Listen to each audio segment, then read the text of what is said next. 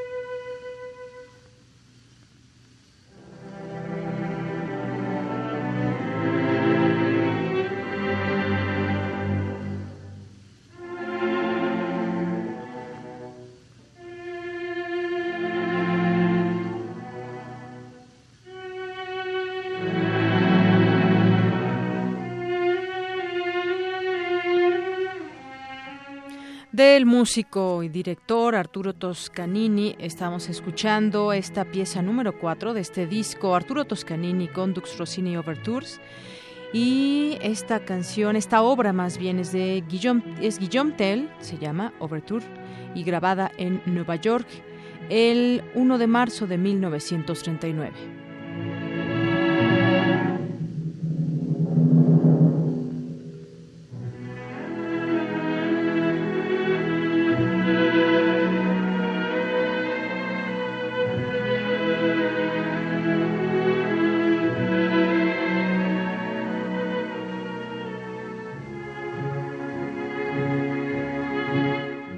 Arrancamos así hoy Prisma RU de Radio UNAM en el 96.1 de FM. Yo soy Deyanira Morán y le invito a que nos escuche de aquí a las 3 de la tarde. Le tendremos mucha información, platicaremos de lo sucedido hoy en Playa del Carmen esta madrugada. Hay cinco muertos y la versión oficial hasta el momento es que no tiene esto nada que ver con el terrorismo y que pues fue una sola persona que llegó y comenzó a disparar en un lugar, en una discoteca ya en Playa del Carmen, una discoteca muy concurrida. Se llevaba a cabo un festival de DJs. Ya le tendremos detalles. Nos enlazaremos hasta allá con un corresponsal para que nos dé la información que hasta el momento se ha generado. Ya hay nombres de las personas y las nacionalidades de las personas que fueron muertas y también de los heridos que suman más de 10 heridos. También estaremos platicando sobre un tema internacional que nos preocupa y que al entorno mundial, sobre todo estas declaraciones de, de China, eh, advirtiendo a Estados Unidos, incluso en algunos portales y de manera exagerada, ya lo, ya lo platicaremos en su momento con un experto de la UNAM, sobre una tercera guerra mundial, una que se abriría en ese sentido. Pero, ¿qué opina un experto? Ya lo comentaremos con él más adelante. Por supuesto, también tenemos información cultural, información deportiva eh, y más aquí en Prisma RU la información de todos los días de la cual nos nutrimos, que es la información universitaria. Ya le platicaremos toda la información de que se genera en los diferentes campus universitarios. Hoy tenemos además Otto Cázares en Cartografía RU y también tenemos tenemos eh, Cantera RU, que hoy nos presentan una entrevista con un estudiante destacado, mis compañeros Antonio Quijano y Virginia Sánchez. Esto y más tendremos hoy aquí en Prisma RU. Arrancamos.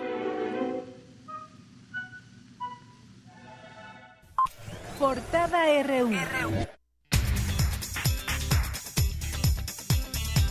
Hoy lunes 16 de enero del año 2017, en nuestra portada universitaria, por su labor académica en defensa de las facultades humanas, pueblos y comunidades indígenas, Marisol Anglés Hernández, académica del Instituto de Investigaciones Jurídicas de la UNAM, fue distinguida con el Premio Nacional Malinali para la promoción de las artes, los derechos humanos y la diversidad cultural.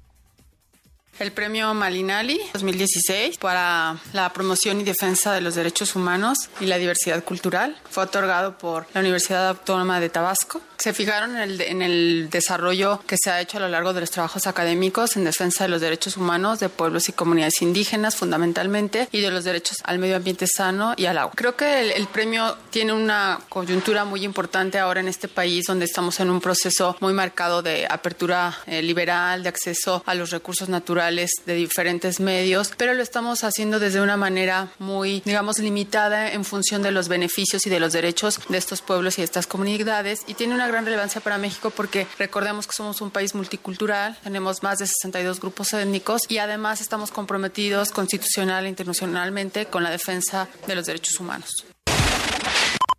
Luego de tres años de reestructuración arquitectónica y remodelación, el Museo UNAM hoy abrió sus puertas al público general. Habla Vicente Guijosa, coordinador del recinto. Es un espacio que está creado para hablar de la universidad de una manera rápida, de una manera eficiente y con una tecnología actualizada, precisamente que habla de lo que es la UNAM hoy. Es la manera que tenemos de llegar al público en un espacio situado aquí en el centro histórico. Es muy estratégico el lugar porque la gente se lleva una pequeña información de lo que es la universidad hoy y cómo está plantada la universidad tanto en la República Mexicana como en el mundo. Y todo lo que aquí se muestra es producto hecho en la universidad. Sale la gente satisfecha y orgullosa de lo que es la UNAM. La UNAM cuenta con un camión itinerante que busca fomentar el conocimiento. Habla Ángel Figueroa, director de medios de la Dirección General de Divulgación de la Ciencia. Prometeo es un camión, es una unidad móvil de la Dirección General de Divulgación de la Ciencia de la UNAM que ha sido modificado y se transforma en un escenario, en un espacio que permite presentar diversas manifestaciones artísticas y sobre todo actividades de divulgación de la ciencia. En este camión se presentan talleres, charlas, conferencias, cine, música. De acuerdo con un estudio de la UNAM, a partir de las resistencias locales se construyen los proyectos alternativos ligados. Más información con mi compañera Virginia Sánchez. Buenas tardes, Dayanira y auditorio de Prisma RU. A partir del estudio de las resistencias locales y regionales, se puede percibir que se construyen proyectos alternativos ligados a los pueblos originarios. Así lo aseguró Víctor Toledo, académico del Instituto de Investigaciones en Ecosistemas y Sustentabilidad de la UNAM. Los detalles más adelante. Gracias. Y en nuestra portada nacional, la Fiscalía General de Quintana Roo descartó que la balacera de esta madrugada en la discoteca Blue Parrot en Playa del Carmen sea, se trate de un acto terrorista. E informó que se abrió la investigación para determinar el móvil de los hechos, que dejó un saldo de cinco personas muertas, de las cuales cuatro eran extranjeros. Miles de personas se movilizaron en 22 estados de la República en rechazo al aumento en los precios de las gasolinas. La concentración más numerosa se registró en Mexicali, donde según cifras de los organizadores se reunieron unas 40.000 personas. En este sentido, el Frente Indígena Campesino de México anunció que realizará marchas y bloqueos a vialidades. Habla Alberto Galindo, integrante del organismo. Sobre todo van a hacer acciones este, contra la empresa Living Water, compañía minera Utlán y Frisco, en sus oficinas aquí en la Ciudad de México y en los territorios donde se tiene presencia. El líder de Morena, Andrés Manuel López Obrador, indicó que el alza a los precios en los combustibles se debe a la privatización del sector energético. Y ahí explico lo que han hecho con el negocio de las gasolinas, del gas, de la luz, cómo todo el sector energético se ha privatizado para favorecer a un pequeño grupo a costa del sufrimiento de la inmensa mayoría de nuestro pueblo. Ahí hablo de cómo Peña Nieto entrega concesiones, permisos de importación a unas cuantas empresas por su parte, José Antonio Mid, secretario de Hacienda, aseguró que el precio del petróleo y la devaluación del peso frente al dólar influyeron en el aumento a las gasolinas. El precio de la gasolina se determina por tres factores fundamentales. Se determina por el precio del petróleo, se determina por el propio precio de, la, de la gasolina, se determina en menor medida por márgenes de refinación. Tenemos enfrente enorme volatilidad y estamos esperando para ver cuál es el entorno que tenemos hacia febrero. Pues dependerá de qué pase con nuestro tipo de cambio, que es hoy la variable que más se está moviendo. El precio del petróleo se ha movido poco, de hecho ha bajado un poquito y de la combinación de eso pues resultará qué pase con el precio de las gasolinas. Puede ser que el precio de las gasolinas eh, de manera internacional tuvo baje de precio. La de México seguirá la suerte que siga en el resto del mundo. Bien, pues eso es lo que dice el secretario de Hacienda, José Antonio Mid, y es que pues esas explicaciones puedan ser válidas. Sin duda, el precio, la subida del precio de los combustibles se justifica por todo esto que nos están diciendo desde el presidente, el propio secretario de Hacienda. Sin embargo, pues me imagino que también algo pensarán hacer con toda esta afectación que se hace a la gente. Ya hay expertos que comienzan a hablar también de que la pobreza va a crecer, así que hay una serie de elementos que debieron también tomar en cuenta para tratar de eh, que el golpe no sea tan fuerte para los mexicanos. La pregunta sería, ¿realmente lo pensaron antes de decidirlo? Como parte de un acuerdo de austeridad y de disciplina presupuestaria para 2017, la mesa directiva del Senado de la República anunció 30 medidas para reducir los gastos, entre ellas una política de crecimiento cero para nuevas plazas laborales de estructura y de honorarios. En ese sentido, la Dirección General de Recursos Materiales del Palacio de San Lázaro reportó que en lo que va de llevan de la gestión de septiembre de 2015 a diciembre de 2016 se gastaron un millón cuarenta mil novecientos pesos solo en galletas y café. El secretario de Educación Pública, Aurelio Nuño, anunció que la dependencia a su cargo comenzó una auditoría a la nómina magisterial en todos los estados. La sección 22, adherida a la Coordinadora Nacional de Trabajadores de la Educación, inició ayer su proceso para elegir a nuevos a los nuevos integrantes de la dirigencia en Oaxaca. Personal de la policía de Guerrero encontró cuatro cabezas humanas en el toldo de una camioneta EcoSport que fue abandonada a espaldas del Panteón Central de Chilpancingo. En nuestra portada de Economía y Finanzas, el Fondo Monetario recortó su expectativa de crecimiento económico para México para 2017 de 2.3 a 1.7%. En noviembre de 2016, la tasa de desempleo en México fue de 3.7%, la quinta más baja entre los países de la Organización para la Cooperación y el Desarrollo Económicos. La automotriz alemana BMW mantendrá sus planes de abrir una planta en México en 2019, pese a las amenazas del presidente electo de Estados Unidos, Donald Trump, de imponer un impuesto para ser importados a su país. Cifras de la Conducef revelan que de 2007 a 2015, perdón, 15 se registraron 52.433 quejas por robo de identidad. Mi compañero Antonio Quijano nos tiene un avance de esta información. ¿Qué tal, Yanira? Buenas tardes a ti al público de Prisma RU. El robo de identidad es un delito que ha crecido rápidamente en México. Por ello consultamos con un especialista quien nos dio una serie de recomendaciones para evitar el fraude financiero. En unos momentos más información. La organización Oxfam reveló en un estudio que ocho multimillonarios tienen tanta riqueza como la mitad más pobre de la población del planeta. El precio de gas natural a nivel internacional aumentaría 40% en 2017 contra su promedio de 2016, de acuerdo con previsiones de la Agencia de Información Energética de Estados Unidos. Hoy en nuestra portada internacional, el presidente Nicolás Maduro se dijo dispuesto a ir a una lucha armada continental si se intenta un golpe de Estado o se trata de quebrar a Venezuela. Se registró un nuevo motín en una penitenciaría brasileña que dejó un saldo de al menos 30 personas muertas. A continuación, Ruth Salazar nos tiene un avance de esta información.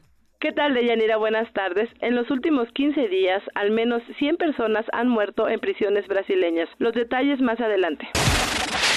La Conferencia para la Paz en Oriente Próximo, celebrada en París, expresó su apoyo a la solución del conflicto entre Israel y Palestina y los convocó a establecer negociaciones directas. Habla el presidente de Francia, François Hollande. La solución de dos estados no es el sueño de un sistema del ayer, sino que es aún el objetivo de la comunidad internacional en toda su diversidad para el futuro. El G77 es un miembro clave para los objetivos de la ONU, señaló Antonio Guterres, secretario general de Naciones Unidas. Es sumamente importante que ese liderazgo sea claramente traducido en los objetivos internos de la acción de cada Estado miembro, en la integración de la agenda en los planos de desarrollo. Naciones Unidas estarán totalmente a vuestro servicio para garantizar que los Estados tengan toda la solidaridad de la comunidad internacional. Mañana martes inicia el Foro Económico Mundial de 2017 en la estación suiza de Davos. Será inaugurado por el presidente chino Xi Jinping. Y en la cultura, un avance con Tamara Quiroz. Tamara, buenas tardes. Buenas tardes, Deyanira y estimado auditorio. El antiguo Colegio de San Ildefonso nos invita a la conferencia China entre dos milenios, una experiencia mexicana. Además, el artista Héctor Zamora requiere 50 máquinas de escribir para crear la exposición Memorándum. En un momento les diré cómo podemos formar parte de esta muestra en el Museo Universitario del Chopo. Gracias. Y nos vamos contigo, Eric Morales. Buenas tardes. ¿Qué tal, Deyanira? Buenas tardes. Hoy hablaremos de la victoria de los Pumas frente a Cruz Azul. Además, quedaron listas las semifinales de conferencia de la NFL. Y ya inició el primer Grand Slam del 2017 con el Abierto de Australia. Esta y otra información más adelante. Gracias, Eric.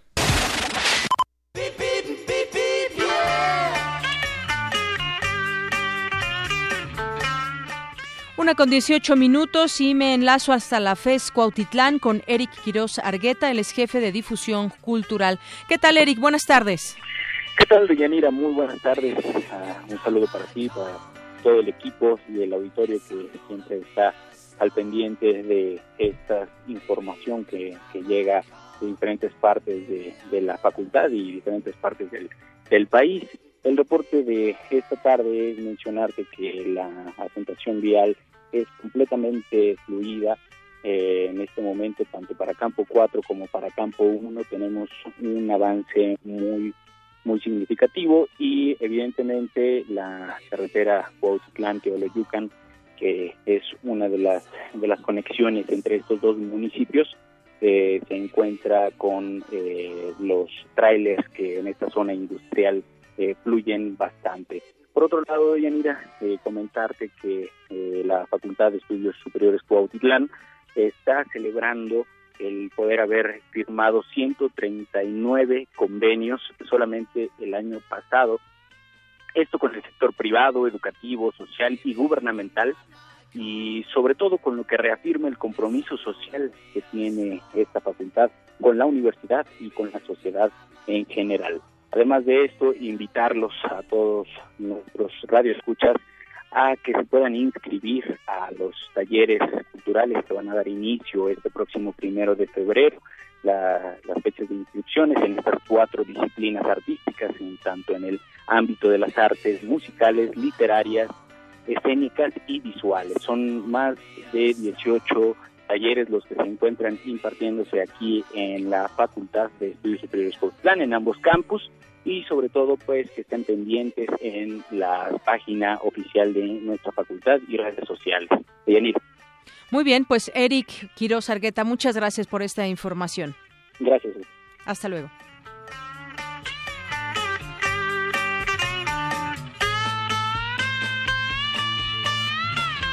Baby, you can drive my car. Yes, I'm gonna be a star.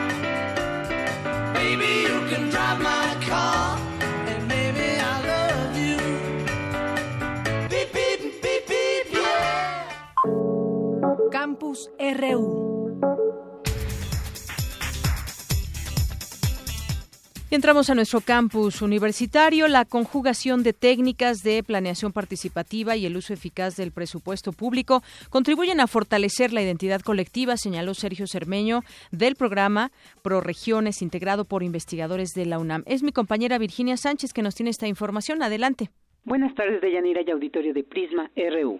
La fuerza de la identidad colectiva depende de la correspondencia entre un territorio y la fuerza para que el presupuesto público se emplee eficazmente. Estos son algunos elementos de la metodología aplicada en la intervención sociológica del programa ProRegiones, integrada por investigadores de la UNAM, que se desarrolla en regiones medias del país. Algunos resultados obtenidos durante los primeros cinco años del programa se plasmaron en el libro Mejorar la vida de los mexicanos, que se presentó en el Coloquio Internacional Crítica, Emancipación y Construcción de Alternativas a partir de espacios locales regionales y de las subjetividades, que se realizó en el Instituto de Investigaciones Sociales de la UNAM. Es Sergio Cermeño, coordinador del proyecto que los recursos bajen, que haya saberes universitarios que acompañen a la gente que define claramente cuáles son sus necesidades, que haya acompañamiento del dinero, de la obra y de la terminación de aquello, que se definan con claridad los territorios en donde se va a trabajar, que la propia gente defina, y bueno, de ahí para acá, de más para allá no. Los ejes estratégicos del programa se enfocan en el reordenamiento y saneamiento y en soluciones técnicas para el tratamiento de residuos sólidos, agua potable y residual. Gustavo Galicia, integrante del proyecto, señaló que los logros del programa tienen que ver con el desempeño de las regiones medias en las que se trabaja. No es algo que, se, que esté totalmente determinado. Se trabaja con algunas técnicas de planeación participativa, incluyendo presupuesto participativo y desde ahí se delimitan estos espacios, estas regiones en las cuales la gente sí está dispuesta a trabajar, sí está dispuesta a colaborar y sí está eh, dispuesta, digamos, a la solución de ese problema que les está quejando. Carlos Rea habló sobre el caso de Nayarit e hizo referencia a la propuesta teórico-metodológica de Cermeño sobre el equilibrio sustentable que se aplica en el programa. Todo territorio es productor de energía, puede consumirse, dilapidarse, fugarse o en cambio retenerse, sedimentarse y con ello producir densificación social, esto es elevación, mejoramiento de la calidad de vida de los grupos humanos en una relación lo más equilibrada y respetuosa posible con el, medio ambiente, que apuesta asimismo a una sociología de las, de las convergencias, es decir, hacer coincidir todos los esfuerzos que suelen estarse realizando a partir de distintas instancias universitarias, de investigación, ONGs, gubernamentales, etcétera, en un territorio y que normalmente están llevándose a cabo sin desarrollar la necesaria coordinación para que éstas obtengan los mejores resultados posibles, procurar su convergencia y a partir de la creación de una plataforma social participativa, donde los actores centrales, por supuesto, sean los comunitarios, respaldada con una plataforma técnica profesional, se pueda ir de manera conjunta construyendo un piso social organizado que vaya en respaldo de las capacidades de acción autónoma de las propias comunidades. Hasta aquí la información. Buenas tardes. Gracias, Vicky. Buenas tardes. Gracias por esa información. Y el robo de datos personales en México ha aumentado, como lo podemos constatar, quizás nos ha sucedido, o sobre todo también aumenta toda la información al respecto. Expertos de la UNAM tienen algunas recomendaciones para evitar fraudes financieros. Es mi compañero Antonio Quijano quien nos informa. Adelante. ¿Qué tal, Deyanira? Buenas tardes a ti al público de Prisma RU. El robo de datos personales como el nombre, usuario, contraseña, dirección, números telefónicos ha multiplicado los fraudes financieros a nivel mundial. El llamado robo de identidad es un delito que también ha crecido rápidamente en México. De acuerdo con datos de la Comisión Nacional para la Protección y Defensa de los Usuarios de Servicios Financieros, la CONDUCEF, entre 2007 y 2015 se registraron 52.433 quejas por robo de identidad. Trata de un delito que ha evolucionado. Entre 2007 y 2010, la Conducef recibió denuncias por el cobro de productos que clientes nunca solicitaron. En 2011 comenzó a recibir quejas por la emisión de tarjetas de crédito sin solicitud y para 2014 por la apertura de créditos y cuentas bancarias con datos de otras personas. Consultado por Radio UNAM, el maestro Roberto Sánchez Soledad, coordinador de seguridad de la información de la Dirección General de Tecnologías de la Información y Comunicación, habló de las principales modalidades en el robo de identidad digital. Los más conocidos, por ejemplo, el phishing scam, que consiste en poder en levantar un sitio similar al que nosotros tenemos, un sitio válido, para capturar toda nuestra toda esta información que yo te comentaba, usuario y contraseña. La mayoría de los casos son es información bancaria. ¿Cómo prevenirse de este tipo de ataques que son los más comunes? Yo me atrevería a decir utilizando lo que es el sentido común. Básicamente es no revisar información bancaria o información personal en, equipos de cómputo públicos, cafés internet, etcétera, o incluso en redes abiertas. A veces omitimos que esas redes eh, no están ofreciendo ningún, ninguna protección a nuestros datos el especialista dijo que una premisa en redes sociales es dar solo la información necesaria. Es decir, publicar la menor cantidad de información en nuestras redes sociales. Hoy en día todo el mundo tiene redes sociales, es muy raro la persona que no tenga una red social. Es importante saber qué información estamos publicando en estas redes sociales, ya que muchas veces publicamos información que no debería estar allí, información como cuál, como nuestros números de teléfono, información como nuestras direcciones, información a qué hora salgo este, al trabajo, a qué horas regreso este, a la casa, qué lugar estoy comiendo, etcétera, etcétera, etcétera y es importante saber con quién estamos compartiendo esta información. El experto también recomendó proteger con una contraseña el acceso a nuestro celular. Habilitar mecanismos que tienen nuestros dispositivos, sobre todo para el, se conoce como el traqueo o seguimiento de GPS, que nos ayuda a ubicar nuestros dispositivos en dado caso de que se nos extravíen o se nos roben. También viene la información, un punto muy importante. Después de un determinado número de intentos, que borre esta información de nuestro celular. Otro punto también es, si nosotros cambiamos constantemente de celular, recordemos que ya prácticamente toda nuestra vida ya viene en estos, en estos pequeños aparatitos, poder borrar esta información de manera remota o incluso si hacemos un cambio, borrar la información del celular que estamos cambiando para que simplemente para no tener esa copia que nosotros no tendríamos el control. El utilizar, por ejemplo, activar alertas para las compras del celular. Cuando nosotros somos víctimas del robo de identidad, muchas veces ponen en riesgo nuestro patrimonio financiero. Es decir, pueden obtener, hacer transferencias bancarias de nuestros este, estados de cuenta, de nuestras cuentas. Pueden también obtener créditos bancarios. Existe este tipo de este, fraudes que en el cual alguien obtuvo la información personal de otra persona, hace un fraude, levanta un crédito y la persona simplemente no se da cuenta que, está, que, su identidad ya fue robada o ya fue usurpada. ¿En qué momento se da cuenta de esta información? Cuando, la mayoría de las veces cuando recibe sus estados de cuenta. Un informe de la Conducef revela que tan solo en los primeros seis meses del 2016 se cometieron 32.719 posibles robos de identidad por un monto de 436 millones de pesos. El robo de identidad también se puede realizar a través de supuestas llamadas del banco, por lo que es importante no proporcionar datos personales vía telefónica, no hacer caso de supuestos correos electrónicos que nos solicitan ir a un link donde debemos teclear nombre y contraseña, destruir los recibos que tengan nuestros datos cuando ya no sean necesarios y recibir vía electrónica estados de cuentas, recibos telefónicos y recibos de luz. De Yanir Auditorio, las víctimas de robo de identidad no suelen recuperar su dinero y resultan afectados para hacer uso de servicios bancarios y financieros, pues su nombre aparece en el buro de crédito. De Yanir, hasta aquí mi reporte. Buenas tardes. Gracias, Toño. Muy buenas tardes. Pues sí, efectivamente, todas estas recomendaciones habrá que seguirlas todas al pie de la letra. Destruir nuestros datos a veces se juntan los estados de cuenta o todo lo de los bancos que usted tenga o uno, el que sea, y entonces de pronto tiramos esa papelería, ahí viene nuestra dirección, nuestros datos e incluso pues todo el detalle de las compras o el dinero que se tiene guardado en el banco y también este tema de que por teléfono se, se usó mucho en algún tiempo, todavía, todavía que le llaman supuestamente de un banco, le piden datos personales e incluso pues los datos de su tarjeta con el número secreto que viene atrás. No haga caso a ello, un banco jamás le llamará para eso. En todo caso, pues tendrá que acudir directamente con algún ejecutivo. Lo peor de todo es que cuando la llamada se hace del propio banco y uno verifica el teléfono y es del propio banco. Pero bueno, ahí están las recomendaciones. Gracias a Toño por esta información. Expertos en conservación del medio ambiente discutieron sobre la legislación en la materia. Mi compañera Dulce García nos tiene esta información. Dulce, adelante. ¿Qué tal, Deyanira? Muy buenas tardes a ti y al auditorio de Prisma RU.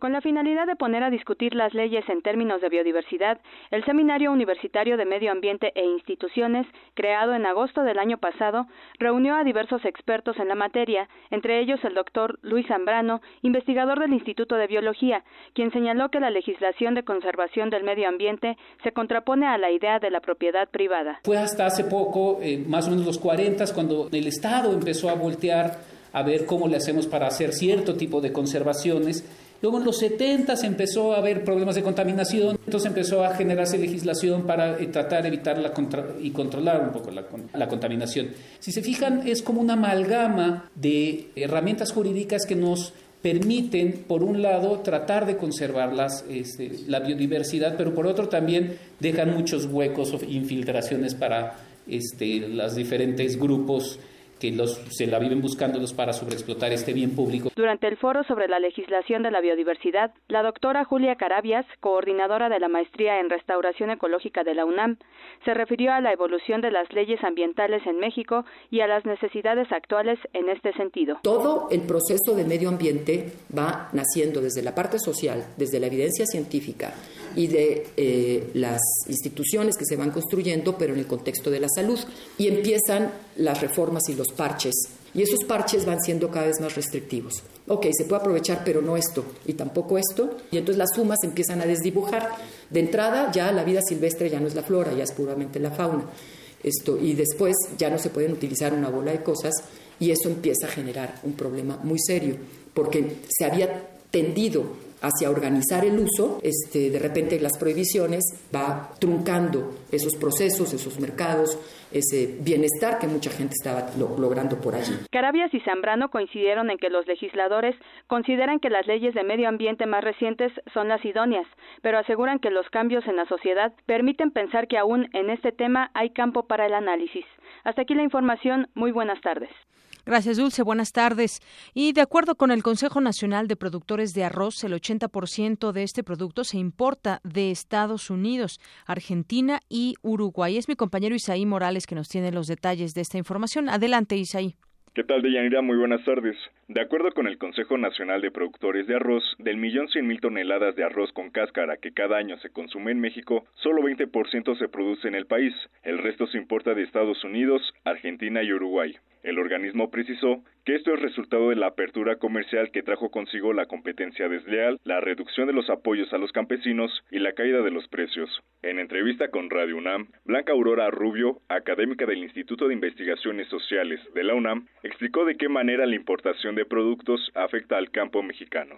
Desde 1982 se privilegió una política de importaciones, de valorar más las importaciones que la producción nacional. Esto tiene que ver con una forma de dominio de Estados Unidos en donde en este país producen bienes a, por debajo del costo porque están muy subsidiados y luego los colocan en los países dependientes y quienes salen beneficiados son las grandes empresas transnacionales. Este país ha presionado a muchos países, entre ellos el nuestro, para que desestimulen la producción interna de granos y abran las fronteras a la importación de bienes abaratados de Estados Unidos y esto ha traído consigo una sustitución de la producción nacional por la importada. De los 25.000 productores de arroz que había hace poco más de dos décadas, únicamente quedan 2.800, que buscarán lograr una cosecha de 350.000 toneladas en 2018. La investigadora precisó cuáles deben ser los apoyos a los productores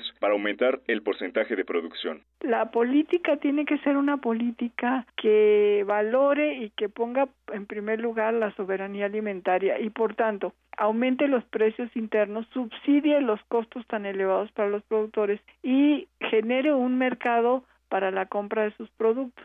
La académica resaltó la importancia de las organizaciones campesinas que han luchado para cambiar las políticas neoliberales. Además, exhortó a las personas a consumir productos nacionales. De Yanira, hasta aquí la información. Buenas tardes. Gracias, Isaí. Muy buenas tardes. Una con treinta y cinco minutos. Nos vamos ahora a nuestro Vox Populi. Ante el panorama económico, el tema del alza en los combustibles, ya en más de una veintena de estados está, subió ya el transporte, el precio del transporte. ¿Deben diputados y el Poder Judicial bajarse los sueldos? ¿Qué piensa usted? Esto fue lo que contestaron a los, a los micrófonos de Prisma RU.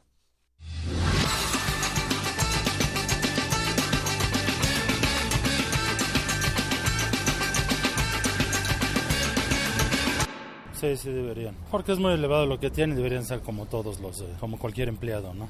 Un 50%. Los ministros de la Suprema Corte de Justicia deben bajar un 70%, están estratosféricos. Pues sí, se podrían destinar a programas sociales, que hay mucha gente que se está muriendo de hambre. A esa gente deben llegarle todos esos recursos. Sí, claro claro, deberían de, bajar al menos la mitad, yo considero, pero pues, o tener menos funcionarios, ¿no? Ya, ya ve que hay este por municipio, por estado, por este federales, digo, al menos deberían de bajar este los de más abajo, ¿no? Más bajo rango. Claro que sí, para que se beneficie el pueblo y pues eh, digo, también el país salga adelante. Sí. pues reducir bueno, aumentan demasiadas cosas como para, para el pueblo en cuestión de precios y todo eso y los aumentos para el pueblo no son equitativos, no es lo suficiente, ¿no? Y sin embargo ellos eh, se aumentan bonos, aumentan el sueldo y son miles y miles de pesos y pues, si dicen que pueden vivir como si el mexicano puede vivir con 100 pesos, pues deberían de demostrarlo.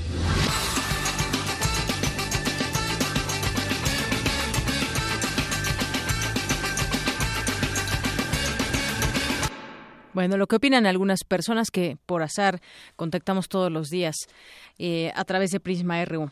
Y bueno, hay un tema, vamos a iniciar ya con los temas nacionales que tienen que ver con lo que sucedió allá en Playa del Carmen, Quintana Roo. Hasta el momento se sabe de cinco personas muertas y algunas más heridas. Ya la Fiscalía General de Quintana Roo dice que esta balacera de la madrugada, eh, pues descarta que sea terrorismo este tiroteo. Se está, ya se abrió una línea de investigación y bueno, nos enlazamos justamente hasta el estado de Quintana Roo con Arturo Medina que nos tiene la información que se está dando a conocer hasta este momento. Bienvenido, Arturo. Buenas tardes. Gracias, Deyanira. Buenas tardes. Con mucho gusto comentamos con la audiencia lo ocurrido aquí en Playa del Carmen, aunque no con mucho gusto en, cuanto al tema, porque en realidad pues nos despertamos esta mañana con la noticia de que había ocurrido en el marco del festival BPM, que es un festival de música electrónica que dura pues casi 15 días y al que vienen miles de jóvenes, principalmente canadienses y norteamericanos. Eh, bueno, pues cerraba, cerraba sus actividades la noche del domingo, noche madrugada, y desgraciadamente, bueno, pues a las 2.28 de la madrugada, en el bar Blue Parrot, que era la sede de la clausura del festival, eh, bueno, pues resulta que una persona eh, entra al lugar y suelta ráfagas con su R5 eh, hiriendo particularmente a guardias del lugar, según lo que dijo el procurador, pues todos por el tipo de vestimenta, pues serían eh, guardias o, organizadores del BPM, el Festival de Música Electrónica. Eh, también dijo el procurador que estos cuatro fallecidos por arma de fuego completa la lista mortal una mujer. Esta no fue herida de balas, sino que se golpeó al caer después de que suenan los balazos, pues se provocó una estampida y en esa estampida ya cayó y falleció, así que por eso son cinco los muertos. También la nacionalidad de los muertos y heridos, pues muchos, la gran mayoría extranjeros, eh, particularmente los muertos, pues dos italianos, un italiano, eh, dos italianos, un colombiano y, eh, y un canadiense, lo cual, bueno, pues también es de llamar la atención y, bueno, además hay 15 heridos, los heridos fueron trasladados a diferentes clínicas Ocho de los quince ya fueron dados de alta. Afortunadamente, uno de ellos pues está delicado de salud, fue internado como grave. Hoy su estado de salud es delicado, así que eh, ojalá se pueda recuperar para que no subra el número de eh, decesos en este suceso que, bueno, pues eh, pone una clausura triste a este festival de BPM, que repito, por 10 años se ha celebrado en estas fechas, a veces un poco antes de fin de año, pero hasta mediados de enero casi siempre en Playa del Carmen. El gobernador del estado hizo un comunicado, dijo que iba a cancelar toda la agenda de este día para concentrarse de lleno en poder eh, resolver eh, lo más pronto posible esta situación para tomar algún tipo de medidas. Ya estuvo en contacto con el fiscal general del estado y eh, bueno, pues está pendiente el gobernador Carlos Joaquín González de lo que pueda ocurrir y de lo que está ocurriendo en la investigación de este lamentable hecho en eh, Playa del Carmen. Y también, eh, bueno, pues el BPM, el festival, hizo un comunicado, dice con mucha tristeza compartimos los reportes confirmados de la policía, las acciones de un sujeto solitario en el Blue Parrot hace unas horas resultaron en sucesos fatales con cuatro fallecidos y doce heridos. La fiscalía dijo que no va a dar más datos porque no quiere entorpecer las investigaciones, pero bueno, los testigos dicen que esta persona estaba tratando de ingresar al bar, al parecer se le negó el acceso, ya estaba lleno el lugar, entonces, bueno, pues se molestó y bueno, pues uno lo que no se explica es cómo anda paseando a las 2.28 de la mañana en Playa del Carmen con una R15 y además de si no te dejan entrar al lugar, pues rociar de balas el lugar, la verdad es que pues parece hasta difícil de creer. Así es, Arturo. El hecho en sí impacta, pero sobre todo también la, la, repercusión que pueda tener para el propio destino. Como sabemos, Quintana Roo y en específico Playa del Carmen, donde sucedió este hecho, pues es un lugar muy visitado por jóvenes de todo el mundo. Eh, hay distintos festivales, entre ellos este de música electrónica. Sin duda, pues bueno, yo creo que los, eh, las familias de los deudos, los propios gobiernos querrán alguna explicación muy clara de lo que sucedió ahí Sabemos que son lugares de pronto donde se llega a vender droga y puede quizás ser una de las líneas de investigación. Estaremos muy atentos a ello porque sin duda pues impacta al tema del turismo eh, que llega ahí a Playa del Carmen porque mucha de la gente pues está no precisamente en este lugar que es uno de los más digamos concurridos entre otros hay restaurantes hay discotecas hay una gran variedad una oferta que, que hay para todos los, los turistas porque además viajan familias, jóvenes. Vaya, es un destino, un destino bastante amplio y que pues yo, yo pienso en esas repercusiones también. Sin ninguna duda, eh, pues es un tema para Quintana Roo el eh, poder comunicar, ¿no? Que este pues ha sido un hecho que antes no se había sucedido en Playa del Carmen. La verdad es que pues Quintana Roo es un destino muy seguro, pero no por ello está exento de situaciones como esta. Sin embargo, bueno, pues no deja de llamar la atención porque, repito, es la primera vez que sucede algo por el estilo, no solamente en Playa del Carmen, sino en todo Quintana Roo. Y la verdad es que sí, eh, ahora la autoridad turística, que por cierto se encuentra en España, en Madrid, en la Feria Internacional de Turismo allá en España, pues tendrán que dar la cara para eh, decir qué es lo que pasó y también las medidas que se van a tomar y cuál es la explicación del hecho. Lo cierto también es que pues nos han comentado que allá en el marco de FITUR, pues ya el tema, pues este día, aunque ahorita ya terminaron las sesiones allá en FITUR, eh, pues ha sido precisamente este asunto en Playa del Carmen y pues la gente que está allá de la Secretaría de Turismo y los fideicomisos de promoción, los empresarios de Quintana Roo que están allá haciendo su chamba de, de promoción, pues han tenido que cambiar el discurso y pues están improvisando sobre el tema de seguridad y los hechos ocurridos. Eso sí, para mañana pues tendrán que tener ya un discurso integrado, un discurso en el que puedan dar una explicación clara y concisa a los mayoristas, a la gente de España, que es una de las principales clientelas eh, para la Riviera Maya, por cierto, los, el turismo español, y bueno, por supuesto, va a ser muy importante la forma de comunicar. Da la casualidad que cuando se dé este hecho, pues justamente está por iniciar la Feria Internacional de Turismo. Arranca el día 18, es decir, en un par de días, pero pues ya están en España los representantes del turismo de Quintana Roo. Así, así es, incentivar el turismo en una región tan importante con este hecho, pues bueno, eh, sonará incluso paradójico, pero ya tendrán también que, que pues ver qué, qué, sucede en este plan, cuál es el mensaje que se da a todas las, las personas que se reúnen en esta importante Feria Internacional de Turismo. Arturo Medina, pues te agradezco mucho que nos des este reporte. Muchas gracias. Hasta luego. Hasta luego, buenas tardes. Arturo Medina, corresponsal en Cancún, Quintana Roo, y bueno, que nos tiene aquí los, los detalles que hasta el momento se conocen de manera oficial allá eh, de, lo, de lo que sucedió en Playa del Carmen. Pues sí, esta lista de personas fallecidas, cuatro, de estos cinco, cuatro, hay cuatro nacionalidades diferentes y mexicanos también de otros estados del país. Entre las cinco víctimas murieron por impacto de balas se encuentran eh, un originario de, de, de Canadá, otro de Colombia, nos mencionaba Arturo, y algunos otros que desafortunadamente tuvieron impactos en distintas partes del cuerpo, algunos en, en un ojo, en, en, en, un brazo, en el abdomen, varios que están ya siendo dados de alta, pero otros que tendrán que pasar otros días en el hospital para ver cómo, cómo lo siguen valorando porque pues bueno fue bastante feo lo que sucedió. Hay varios heridos. No tengo el número exacto pero son son son por lo menos 10 personas que fueron heridas en este sitio y en donde pues el terror impactó y reinó en ese momento no solamente en ese lugar sino en otros en otros lugares. La gente empezó a salirse de otros lugares y bueno pues hasta el momento no se sabe qué fue lo que motivó a esta persona a disparar en contra de la gente. Una con 46 minutos. Prisma RU. Queremos conocer tu opinión. Síguenos en Twitter como arroba PrismaRU.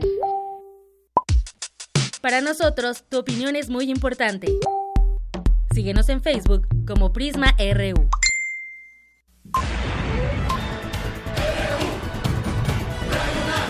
Prisma RU. Con Deyanira Morán. Bien, pues pasemos a otro tema que tiene que ver con las movilizaciones que continúan en varias partes del país. Ahora miles se movilizaron en 21 entidades por el gasolinazo y en específico en Mexicali, Baja California, se ha visto una organización social pacífica bastante notoria. Lo vemos por las fotografías, por las imágenes, las imágenes que se pueden ver. Se habla de por lo menos 40 mil personas en este lugar, en el centro cívico de esta ciudad fronteriza, en rechazo al incremento al precio de las gasolinas, la concesión del servicio de agua a la iniciativa privada y los múltiples impuestos en Mexicali y Baja California. Estuvieron gritando, llevando muchas pancartas y al grito de fuera Peña, fuera Kiko, refiriéndose al gobernador y ya basta, estamos hartos, coreaba la multitud. Durante la manifestación, los mexicalenses hicieron una serie de peticiones, la jubilación de más de 3.000 maestros que cotizaron por más de 30 años, el pago a, a maestros interinos, esclarecimiento de desapariciones forzadas y feminicidios, el cumplimiento del acuerdo de salario a jornaleros de San Quintín, fijado en 300 pesos, y la reducción de lo que gana el gobernador en un 70%. Es decir, son varias las, eh, pues las peticiones que hacen todas estas personas que ayer se concentraron y fungieron como oradores. Entre los oradores estuvieron profesores, trabajadores de maquiladoras, pequeños empresarios, quienes hablaron de la crisis económica que vive el país. En tanto, los inconformes mantienen tomadas las instalaciones de oficinas del Congreso del Estado, el Palacio Municipal, el Gobierno del Estado y la Oficina de Recaudación de Rentas Estatal. Por la tarde bloquearon también el acceso al Palacio de Gobierno y anunciaron que no permitirán actividades en el inmueble. Durante las multitudinarias manifestaciones de estos días no ha habido enfrentamientos con la policía y los organizadores han exigido a todos los participantes que lo hagan con la cara descubierta es decir, no se aceptan personas encapuchadas y también piden que no causen daños a la propiedad privada ni se tire basura. Mientras en el Palacio Municipal de Playas de Rosarito culminó una marcha en la que participaron al menos dos mil ciudadanos. Hubo protestas también en el puerto de Ensenada y Tecate. Bueno, pues yo creo que un ejemplo de protesta social pacífica han sido estas marchas, en especial esta que llama la atención por el número de personas, miles, pero de una manera ordenada y están conjuntando distintas demandas. Y por lo pronto, entre el, el alza de los combustibles, lo que se esperaba ya de manera oficial o de manera más ya generalizada, aumentan las tarifas de pasajes en al menos 20 estados. Este, estos datos que le leo del Universal dice que choferes de por lo menos 20 entidades aumentaron en la mayoría de los casos sin autorización las tarifas del transporte público por el incremento al precio de los combustibles. En varios estados los concesionarios demandan a las autoridades nuevas tarifas y en otros ya fueron aprobadas. La mayoría de las líneas de transporte que operan en el Valle de Toluca, por ejemplo, aumentaron su tarifa mínima de 8 a 10 pesos sin autorización de la Secretaría de Movilidad del Estado de México. Varias líneas portan en sus unidades un cartel apócrifo en el que presuntamente la Secretaría de Movilidad mexiquense autoriza el aumento. Usuarios de Catepec, Naucalpan y Cuautitlán se han quejado desde la semana pasada de las alzas de 50 centavos, un peso y dos pesos. Lo de siempre, ¿no? Siempre que, que sube la gasolina, eh, los choferes obviamente se inconforman, estarán en su derecho, no se esperan a los llamados oficiales y comienzan a subir muchas veces lo que quieren, 50 centavos, un peso o dos pesos, y a la gente no le queda otra más que, más que pagarlo. En tanto, en otros lugares, en Tijuana, Baja California, la tarifa de autobuses urbanos subió de 11 a 14 pesos en los primeros días de enero, sin autorización del gobierno municipal. En Hidalgo, varias líneas de autobuses foráneos aumentaron dos pesos sus tarifas a partir del 5 de enero. En Michoacán, los transportistas incrementaron el costo del servicio en colectivos y autobuses suburbanos de 7 a 8 pesos. Los taxis que no cuentan con taxímetros ni tarifas oficiales subieron el cobro de 30 a 40 pesos o de 50 a 60 según la distancia. En Saltillo, Coahuila, también los concesionarios de transporte urbano que cubren la ruta intermunicipal Saltillo-Ramos Arispe incrementaron unos 50 pesos la tarifa mínima. En Guerrero, con excepción de los municipios de Tierra Caliente y la ciudad de Tlapa de Comonfort, en la montaña alta el pasaje de transporte urbano subió de 5 a 6 pesos. En Acapulco, en Tlaxcala, en Jalisco, Jalisco, en Sinaloa, en Oaxaca, en Tamaulipas, en Chiapas, en Tabasco, en todos estos lugares y distintas regiones de estos estados, el transporte ha subido con o sin la anuencia de las autoridades. Bueno, pues pagan también, por otra parte, contrastante, pagan hasta la gasolina a líderes de los partidos. Un estudio que, o una eh, serie de entrevistas que hoy publica la Universal, fue entrevistar a varios de los líderes o algunos integrantes de, las, de los partidos, donde pues dan cuenta de que les pagan la, gasolina y vales, excepto dos, dice, entrevistados por separado, los partidos PT y Morena dijeron no dar vales ni pagar gasolina a sus integrantes, pero líderes, funcionarios y algunas áreas de los principales partidos políticos utilizan gasolina pagada por el presupuesto eh, con recursos públicos, de acuerdo con un sondeo que realizó este diario, el PAN, el PRD y el PRI a funcionarios de partidos en común que se les pague, es común que se les pague la gasolina. El presidente del PRI, Enrico Cho, utiliza un auto eléctrico, sin embargo, en el partido hay mecanismos administrativos que permiten utilizar recursos para, para pagar ese insumo a funcionarios del PRIsmo. Y lo que decimos aquí siempre, si ya tienen un salario bastante oneroso, pues nada, nada les costaría o no les afectaría casi nada el que ellos mismos paguen su gasolina. El PAN gasta en promedio 60 mil pesos mensuales en pago de combustible a la flotilla de autos oficiales del partido, entre los que se encuentran los utilizados por el presidente Ricardo Anaya y el secretario general Damián Cepeda. El desembolso 780 mil pesos en gasolina fue en 2016, que comparado con 2015 reflejó una disminución de 65 mil pesos. En tanto, el PRD paga la gasolina a los integrantes del Comité Ejecutivo Nacional, es decir, a su dirección nacional. Fuentes del partido consultadas indicaron que a los integrantes del Comité Ejecutivo Nacional se les dan alrededor de 1.500 pesos mensuales para combustible y bueno, pues esto es lo que lo que lo que se puede revelar en contraste con quien realmente le afecta la gasolina. Y ellos desde desde sus em, partidos desde sus micrófonos desde, desde sus curules muchas veces pues dicen no estamos de acuerdo con el gasolinazo pero vénganos los vales de la gasolina no contrastante también hay que hay que señalarlo. Ayer escuchamos a Alejandra Barrales eh, antier no en, en esta marcha que hubo del PRD ahí en en el Palacio, eh, perdón, en, en el Monumento a la Revolución, donde hablaba justamente de este, de este tema. Una con cincuenta y tres. Prisma RU. Arte y cultura.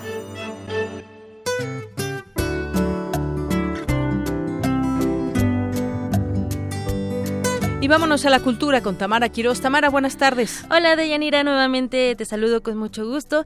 En la UNAM, el 65% del público son jóvenes de 15 a 31 años de edad. Por ello, Lorena Massa, directora de teatro de esta máxima casa de estudios, busca que la universidad sea el hogar de la ópera y música de cámara en México. Deyanira, el año pasado se retomaron producciones adaptadas por jóvenes mexicanos. Se presentó La voz humana de Francis Poulenc y Jean Cocteau bajo la dirección del cineasta Alonso Ruiz Palacios, quien introdujo nuevas narrativas al monólogo de una mujer que habla por teléfono con su amante.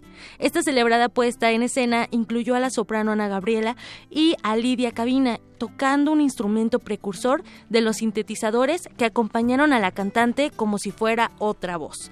También, a finales de diciembre pasado, concluyó Las lágrimas de Edipo, una versión que nos llevó a la reflexión de lo que sucedió en el caso de los 43 desaparecidos de Ayotzinapa. Para este año se espera una producción de 20 obras y la coproducción de 15 más con otras instituciones.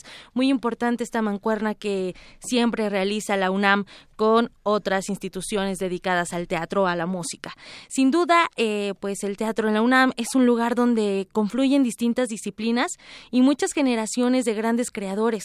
La recomendación de Yanira de hoy es acercarse y dejarse atrapar por el encanto, la experimentación y la reflexión que nos ofrece siempre el teatro.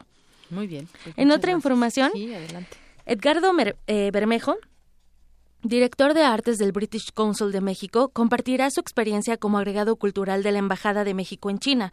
Esto con la intención de resaltar la importancia de la diplomacia en la proyección de los valores culturales. La conferencia China entre dos milenios, una experiencia mexicana, es este martes 17 de enero a las 5 de la tarde en el antiguo colegio de San Ildefonso. La entrada es libre, o bien en este mismo recinto todos los martes del mes se proyectarán películas a las 4 de la tarde. Uno de los filmes programados es La montaña de Buda, dirigida por Li Yu, en donde veremos cómo una cantante de ópera retirada es el apoyo de tres niños que huyen de sus casas tras dejar sus estudios. La entrada de esta proyección es libre con cupo limitado. San Ildefonso se ubica en la calle Justo Sierra número 16 en el centro histórico. Les recuerdo que tenemos teléfono en cabina, es el 5536 43 39 para que nos marquen y nos digan sus comentarios. De Yanira regreso en una hora con más información. Gracias, Tamara. Zarpazo RU.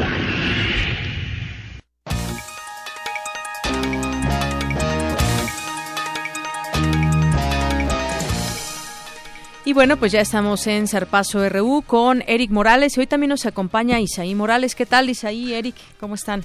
Hola Deyanira, pues sí, desde el día de hoy se incorpora mi compañero Isaí Morales a la sección deportiva para pues juntos dar el zarpazo informativo.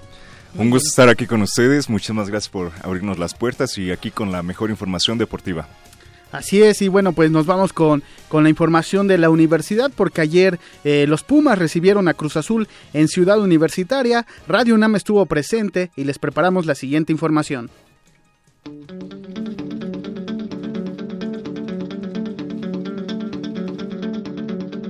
El Club Universidad Nacional consiguió sus primeros tres puntos del torneo Clausura 2017, luego de vencer un gol por cero a Cruz Azul en el Estadio Olímpico Universitario.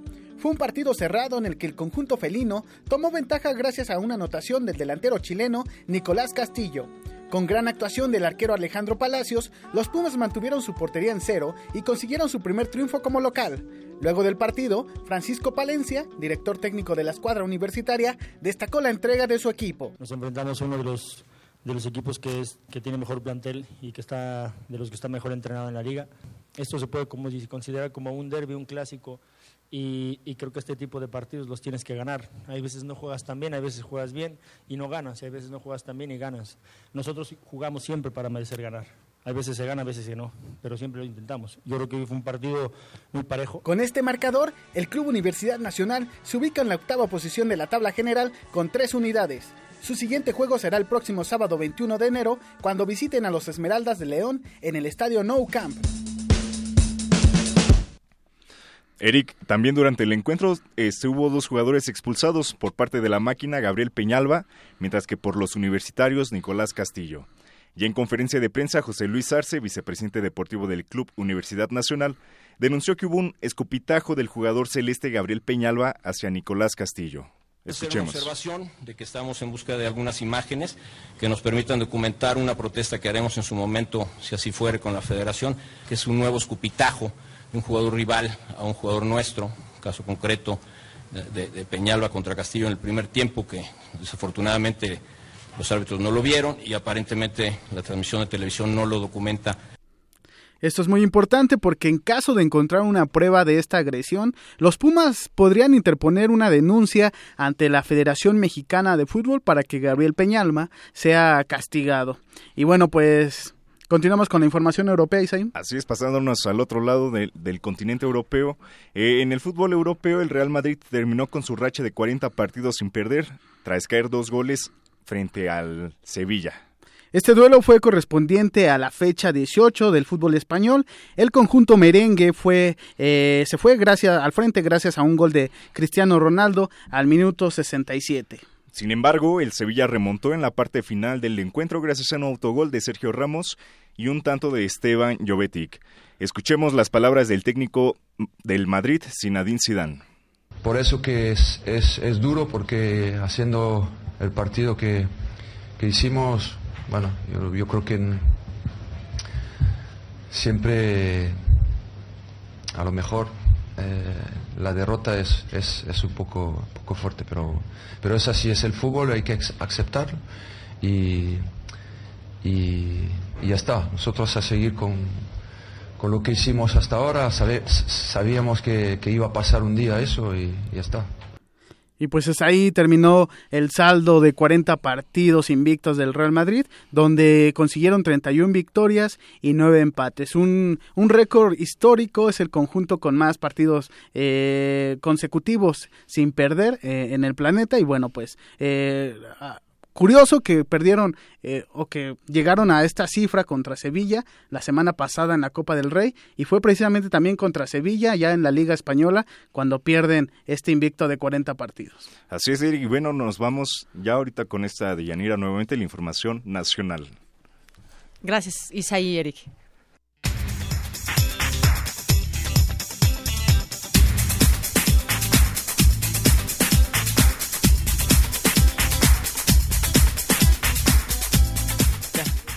Bien, pues continuamos con el resumen de Prisma RU a una hora con mi compañera Ruth Salazar. Ruth, buenas tardes. Gracias, Deyanira. Buenas tardes a ti y a nuestro auditorio. Este es el resumen.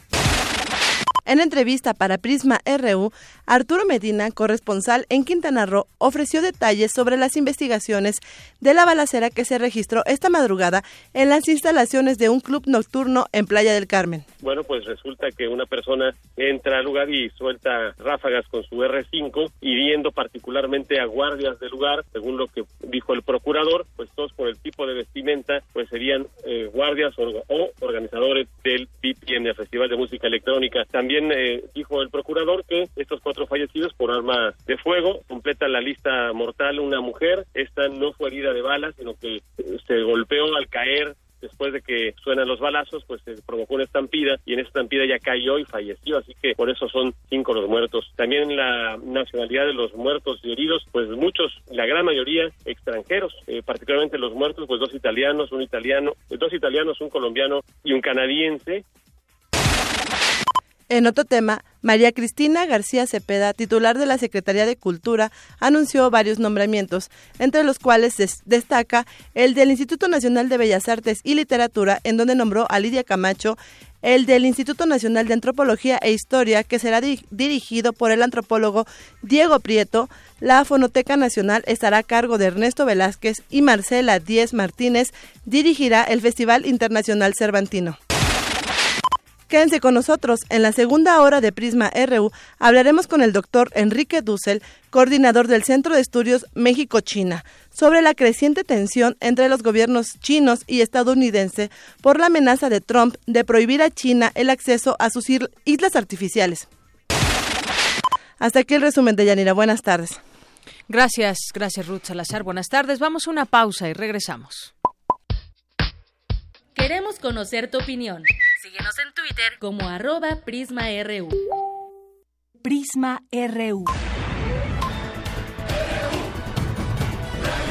Un programa con visión universitaria para el mundo.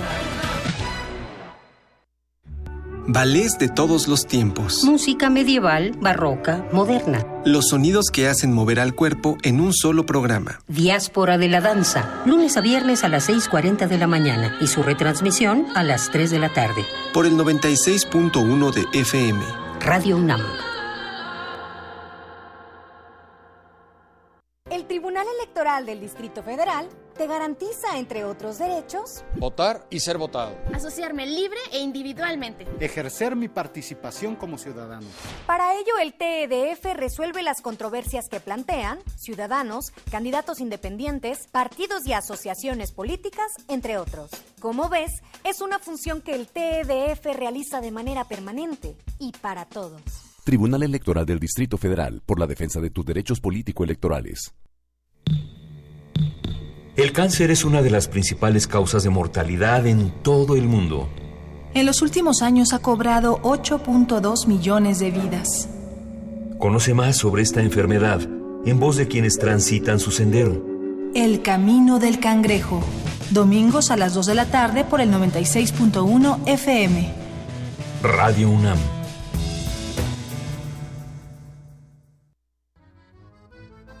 El Gran Palais de París, una de las sedes más emblemáticas de la cultura en Europa, presenta, después de seis décadas, la más grande exposición dedicada al arte mexicano. México 1900-1950. Diego Rivera, Frida Kahlo, José Clemente Orozco y las vanguardias. Las manifestaciones artísticas y el patrimonio cultural de México están orgullosamente presentes en el mundo. Secretaría de Cultura, Gobierno de la República. En un mundo desigual e intolerante, ¿cuál es la línea que nos separa del otro? Sin margen. Borramos fronteras. Acompaña a Luisa Iglesias y conoce los ecos de la diversidad social. Todos los jueves a las 12 del día por el 96.1 de FM. Radio UNAM.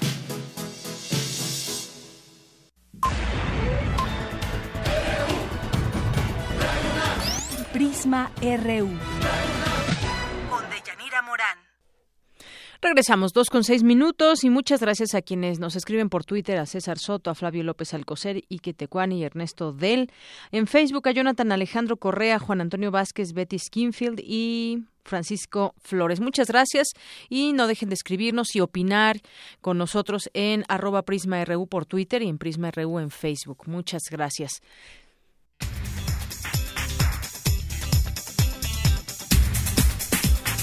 Nos vamos con más información de nuestra UNAM. Víctor Toledo, académico de la UNAM, habló sobre su libro México de las resistencias locales, regionales a los proyectos alternativos. Adelante, Vicky, buenas tardes. Buenas tardes, Deyanira y auditorio de Prisma RU. Los conflictos socioambientales actuales representan una batalla entre proyectos de muerte y proyectos de vida, y tienen casi siempre al Estado y capital como actores principales contra la sociedad. Así lo señaló Víctor Toledo, académico del Instituto de Investigaciones en Ecosistemas y Sustentabilidad de la UNAM, durante su ponencia México de las resistencias locales regionales a los proyectos alternativos, que formó parte del coloquio internacional Crítica, Emancipación y Construcción de Alternativas a partir de espacios locales regionales y de las subjetividades en el Instituto de Investigaciones Sociales. En las resistencias hay el nivel 1, que es la organización de comunidades, y aquí empezó a hablar de redes, ¿no? Luego una red de organizaciones, de comunidades, redes de redes, y finalmente estaría como la suprarred, ¿no? Ya de movimientos escala nacional. Y aquí es muy importante comenzar a pensar en términos de redes porque no solamente hay redes, digamos, en términos de negocios, que están muy de moda, en términos ingenieriles, en términos de muchas cosas del Estado incluso, sino que tenemos que pensar ahora en redes sociales en sentido de organización, ¿no? Toledo señala que en el estudio publicado se presume que a partir de las resistencias locales regionales se comienzan a construir proyectos alternativos ligados a los pueblos originarios cuya población ha aumentado. Asimismo, señala que a partir de las experiencias en las comunidades estudiadas se puede percibir que se vive un proceso general en el país en el que se plantea una nueva opción para el cambio social sin uso de armas y lejos de la vía electoral.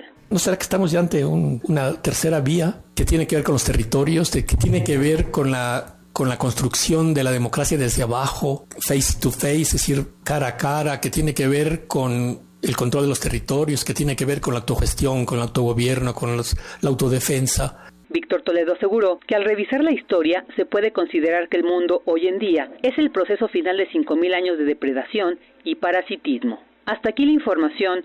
Buenas tardes. Gracias, Vicky. Buenas tardes.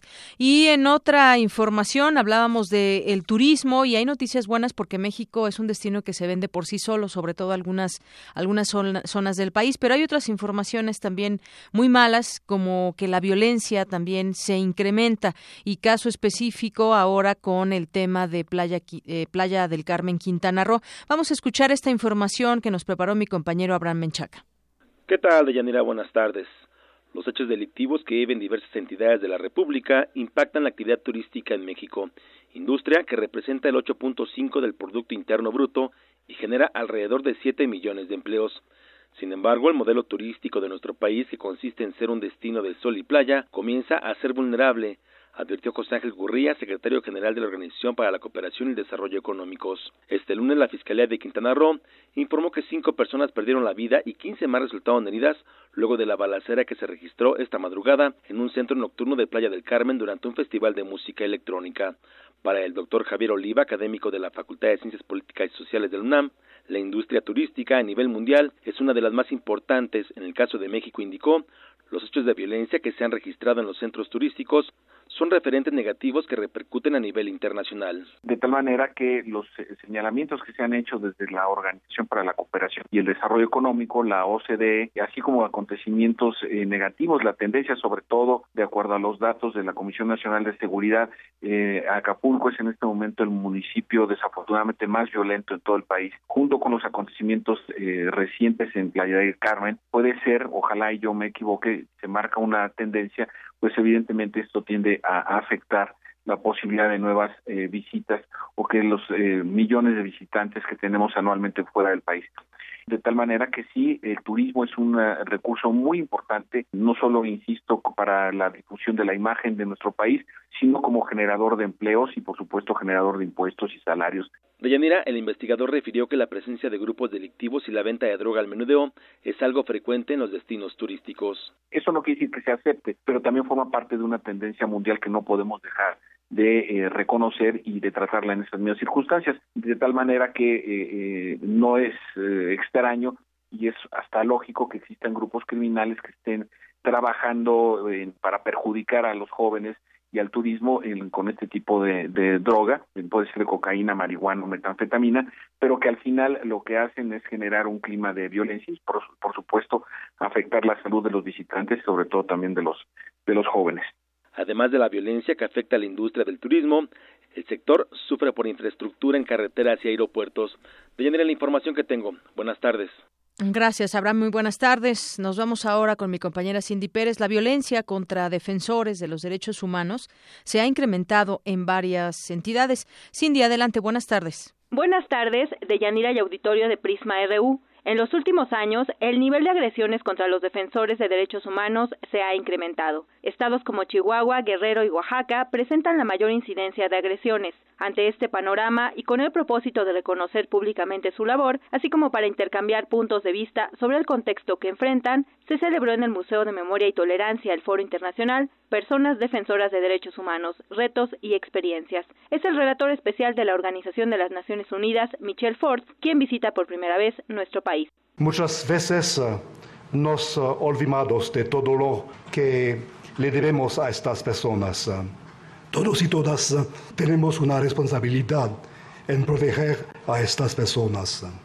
Los estados deben reconocer, proteger a las personas defensoras. Deben investigar los ataques que sufren defensores y defensores, porque son el soplo vital que nutren, que fortalecen y garanticen nuestras democracias. Por su parte, Jan Harab, representante en México del Alto Comisionado de las Naciones Unidas para los Derechos Humanos, reconoció la labor del Estado mexicano para atacar esta situación. Sin embargo, reiteró que aún falta por hacer. La consolidación de las políticas públicas sobre protección a la labor de defensa, en particular a través del funcionamiento del Mecanismo Nacional para, la Protección de las Personas Defensoras y Periodistas está mejorando la situación de muchos defensores en México. Sin embargo, la respuesta que les debemos a las defensoras y los defensores sigue siendo insuficiente para allanar los obstáculos que existen para que ellas puedan trabajar y contribuir a la sociedad de forma libre y sin temor a represalias. En particular, debemos orientar nuestros esfuerzos para que se investiguen los ataques contra los defensores para romper el ciclo de la impunidad. Esto será clave en tanto, el presidente de la Comisión Nacional de los Derechos Humanos, Luis Raúl González Pérez, puntualizó que los defensores de derechos humanos son víctimas de amenazas, atentados y de intimidaciones. Cuando se pretende silenciar e inhibir la labor de las personas defensoras de los derechos humanos, se niega a su vez a miles de personas la oportunidad de obtener justicia por las violaciones que sufren a su dignidad. La CNDH ha pedido a las autoridades federales y estatales a través de la Recomendación General número 25, denominada Sobre agravios a personas defensoras de derechos humanos, realizar una campaña pública permanente en materia de reconocimiento y no estigmatización del trabajo de las personas defensoras de derechos humanos y para respetar sus derechos durante el ejercicio de sus actividades. Deyanira, te comento que en el acto también estuvo presente el secretario de Gobernación Miguel Ángel Osorio Chong, quien luego de terminar su intervención en donde destacó que hoy en día existe un mecanismo de protección y un monitoreo permanente de las agresiones, fue llamado por integrantes de diversas organizaciones de víctimas para que escuchara sus reclamos. Entre ellos se encontraban los pobladores de la comunidad indígena de San Francisco Xochicuautla. Cabe señalar que entre el 1 de enero de 2010 y el 31 de diciembre de 2015 se reportó la muerte de 25 defensores civiles. Hasta aquí el reporte. Muy buenas tardes. Gracias, Cindy. Muy buenas tardes. Pues sí, efectivamente, ya tenemos por una parte las víctimas, pero por otra quienes los defienden muchas veces también son perseguidos, son violentados sus, sus derechos humanos. Terrible esta situación que se denuncia y de la cual se tienen datos de cómo se ha incrementado en varios estados. Una situación bastante, bastante grave porque de por sí los derechos humanos que deben preservarse para todos los mexicanos por igual, pues bueno, tiene esta modalidad no solamente es la víctima, sino también el propio defensor de los derechos humanos. Dos con dieciséis minutos. Y bueno, en más información que le tenemos, información nacional, eh, hay una entrevista que hoy eh, publica el Universal con respecto al tema de que hay riesgo de más pobreza por la llegada de Trump, que ya asume el poder en cuatro días, el 20, el próximo 20 de enero asume el poder. Y por otra parte están, este, por otra parte están las alzas en los combustibles y lo que ha derivado de estas alzas, que son otros incrementos. Dice que en México hay riesgos de que se incremente la pobreza ante factores como el alza de los precios de los combustibles, la llegada de Donald Trump y la presidencia de Estado, a la presidencia de Estados Unidos y la depreciación del peso frente al dólar. Esto lo afirmó Gonzalo Hernández Licona, secretario ejecutivo del Consejo Nacional de Evaluación de la Política de Desarrollo Social, el Coneval. En esta entrevista que publica este diario advierte que es anticipado indicar en estos momentos si el riesgo de que crezca la pobreza se va a materializar y más calcular la magnitud del impacto que podrían tener todos estos factores. Por ello pide que no nos sobrepase el miedo, puesto que se debe observar el comportamiento que tendrá la inflación durante el año y también esperar a la reacción cuando Trump tome posesión. Prevé que será en abril y mayo cuando los indicadores del, del ingreso laboral y la evolución del costo de la canasta alimentaria, se analicen y se pueda ver si hay una tendencia sobre la pobreza. También afirma que el incremento o disminución de la pobreza a largo plazo dependerá de que se concrete la reforma energética y se ofrezcan precios más bajos de los, a los combustibles. En ese sentido, dice, la tarea de los ciudadanos es exigir que los costos bajen. Considera que la reforma energética llegó tarde porque durante décadas no se permitió la participación de la iniciativa privada en el sector y Pemex ha sido profundamente ineficiente parte de lo que señala y que pues de entrada hay desde su perspectiva y aunque señala a lo que algunos están no estarían de acuerdo que no se permitió la participación de la iniciativa privada porque además también ha sido el, el sector y, y, Pemex ha sido muy ha sido muy ineficiente pues bueno muchos no no pensarán lo mismo. En lo que sí se coincide es que pues los precios tendrían que bajar para que para que no se aumente la pobreza. Y es decir también que se ofrezcan precios más bajos de, de los combustibles es lo que lo que señala también este este experto del del Coneval. Y bueno por otra parte y en otras cosas en la Ciudad de México ya ven que se está redactando la Constitución de la Ciudad de México. A los diputados de la Asamblea Constituyente les quedan ya 15 días para aprobar la Constitución Política de la Ciudad de México y en ese plazo deben avalar todavía 51 artículos restantes, lo que ha generado dudas entre algunos legisladores que analizan concluir después del 31 de enero, no como se, eh, se preveía el 31 de enero, fecha de término establecida en la reforma política. A cuatro meses de instalarse y recibir el proyecto enviado por el jefe de gobierno Miguel Ángel Mancera, la Asamblea Constituyente ya aprobó 20 artículos. Entre estos está la Carta de Derechos, uno de los contenidos más complicados por las diferencias de los grupos parlamentarios, en temas como matrimonio igualitario, aborto, el acceso universal a un ingreso o renta básica, además de la población de los principios generales de la capital y parte del articulado sobre el desarrollo y planeación de la ciudad. Bueno, eso es lo que sucede, que algunos dicen no sabemos si terminamos el 31 de enero próximo como se, se prevé y pues posiblemente puedan tomarse más tiempo, no no se sabe todavía. Aún hay varias cosas que discutir, 51 artículos restantes. Y por lo pronto sigue incrementando el número de pasajeros en el metro, ya hay 137 mil nuevos usuarios por el alza en la gasolina, eso lo dice el director del metro Jorge Gaviño, que ya lo había señalado, pero pues en este corte dice que el número de pasajeros ha ido aumentando paulatinamente, al cierre del mes serán 5 millones 637 mil al día. Y algunas personas han hecho esta observación, no sé si, si usted coincida con ello, de que ha disminuido el tráfico vehicular justamente a raíz del alza de los combustibles, algunas zonas que pues comúnmente uno podía ver saturadas, ahora no están tan saturadas de automóviles, tal vez muchas de estas personas se han ido al transporte eh, del metro, como aquí se señala que hay nuevos usuarios desde, desde el mes desde este mes, el sistema de transporte colectivo registró ya un aumento paulatino en el número de usuarios a raíz de este incremento. Son las 2 de la tarde con 21 minutos. Y nos vamos ahora a la cantera RU. Mis compañeros Virginia Sánchez y Antonio Quijano, como todos los lunes, nos preparan esta, esta sección donde entrevistan a algún estudiante o a un, algún exalumno destacado. Y bueno, en esta ocasión escuchemos a la entrevista que le hicieron a Felipe Mendoza Hinojosa, egresado de la Facultad de Arquitectura y quien recorrió la ruta de la seda por Europa. Adelante. Felipe Mendoza Hinojosa es egresado de la Facultad de Arquitectura de la UNAM y decidió diseñar una gran aventura, recorrer la ruta de la seda en bicicleta. Conozcamos más la historia de este intrépido universitario. Nací el 23 de octubre de 1990 en la capital de México. Aprendí de chiquito a andar en bici y andábamos ahí, mi hermano y yo paseándonos siempre por todos lados. Pero en sí no era, no era como un método de transporte, era un juguete. Estuve en el CCH Sur, que fue una gran experiencia porque al final la prepa creo que es cuando sacas las antenitas y empiezas a conocer, sales de la burbuja de ser niño y empiezas a conocer lo que es realmente el mundo. En principio quería estudiar diseño industrial, por lo cual te piden un año de arquitectura como rama común y después haces un examen para entrar a diseño industrial, al cual fui admitido, pero me enamoré de arquitectura y entonces me mantuve en la carrera de arquitectura hasta egresar todo tipo de música me gusta, pero si me dieras a escoger como más normalmente, yo creo que un poco de blues y jazz. Sobre todo un poco clásica sobre estos géneros como Ray Charles.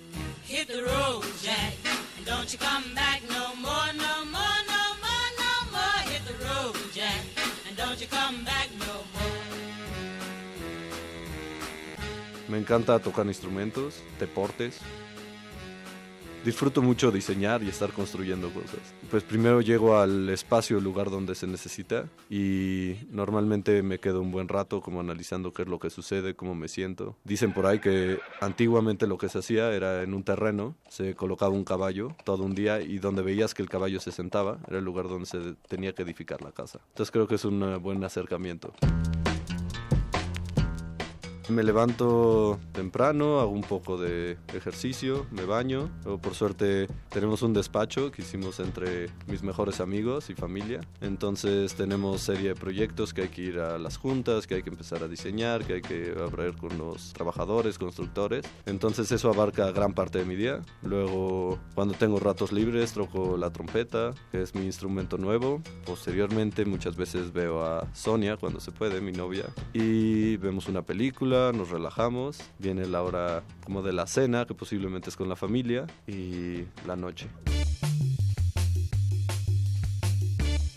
Para pensar la ruta de la seda como un recorrido. El hecho es que terminé la facultad y estaba buscando una forma de enseñanza que me llevara más como al intrínseco de la construcción. Y no me gusta mucho lo que a veces se está edificando hoy en día, que no tiene que ver mucho con el hábitat ni el ambiente. Entonces dije, voy a buscar la ruta más antigua que pueda encontrar. Y surgieron Camino Real de Tierra Adentro, que es una ruta fácil, de tener unos 2000 años atrás, que recorre América. Y luego está la ruta de la seda, que es aún más vieja y se me hizo fantástico recorrerla de una manera como más tangible, que es el método de la bicicleta. Y bueno, decidí que era la mejor ruta para conocer realmente cómo el ser humano tiene una interacción directa con el medio. Pues fue un poco difícil realmente porque, bueno, despedirme de todos y al final vas a algo, a lo desconocido, vas a una aventura donde pues no hay, digamos, un parámetro que te diga va a suceder esto o no va a suceder. No tienes casa, más que tu casa de campaña, y tienes que ir a acoplarte a que ya no están las comodidades que tienes en casa, que al final las comodidades se vuelven mucho más sencillas y el mundo de, de igual manera. Entonces es algo muy lindo ya andando en bicicleta fue en Zuola, que es el, digamos, el primer gran poblado al este de Ámsterdam, en Holanda, donde también contacté un holandés ciclista y me quedé con él dos días. Y de ahí, bueno, hay una serie de muchísimas de pueblos donde iba conociendo gente, contactaba, luego me contactaban de alguna manera. Y si no, bueno, acampaba.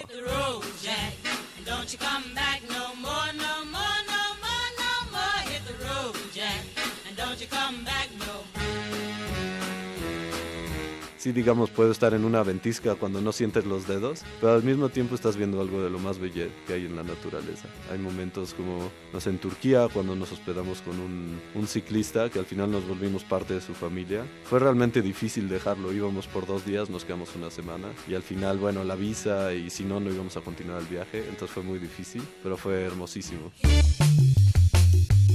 Bueno, mi padre muy emocionado, mi hermano también, mi tía me entusiasmó muchísimo, de las que mayoritariamente me apoyó. A mi madre no le gustó para nada, pero al final pues era mi decisión y era es mi vida, entonces ya que estaba en la ruta estaban muy emocionados. En sí estamos trabajando en un libro, tal cual como otras exposiciones, y creo que me enriqueció muchísimo en el pensar el habitar con un eh, aspecto muy global de la naturaleza que rodea. O sea, siempre el medio es lo que define el lugar, más que nosotros. Que no existe ese miedo y que si tienen ganas, se avienten. O sea, no hay de otra y no hay nada más bonito que aventarse y lograr los objetivos a mi familia, a Sonia Medina, mi hermano Antonio Mendoza, mi tía Patricia Mendoza, que siempre me ha apoyado, y mis amigos al final que terminan siendo tu familia y en los tiempos difíciles ahí están, y en los tiempos buenos están de mejor forma. Entonces sí, al final, quien eliges tú como familia y la familia sanguínea, les agradezco muchísimo. Para Radio UNAM, Virginia Sánchez y Antonio Quijano. Prisma RU. Para nosotros, tu opinión es muy importante. Síguenos en Facebook como Prisma RU.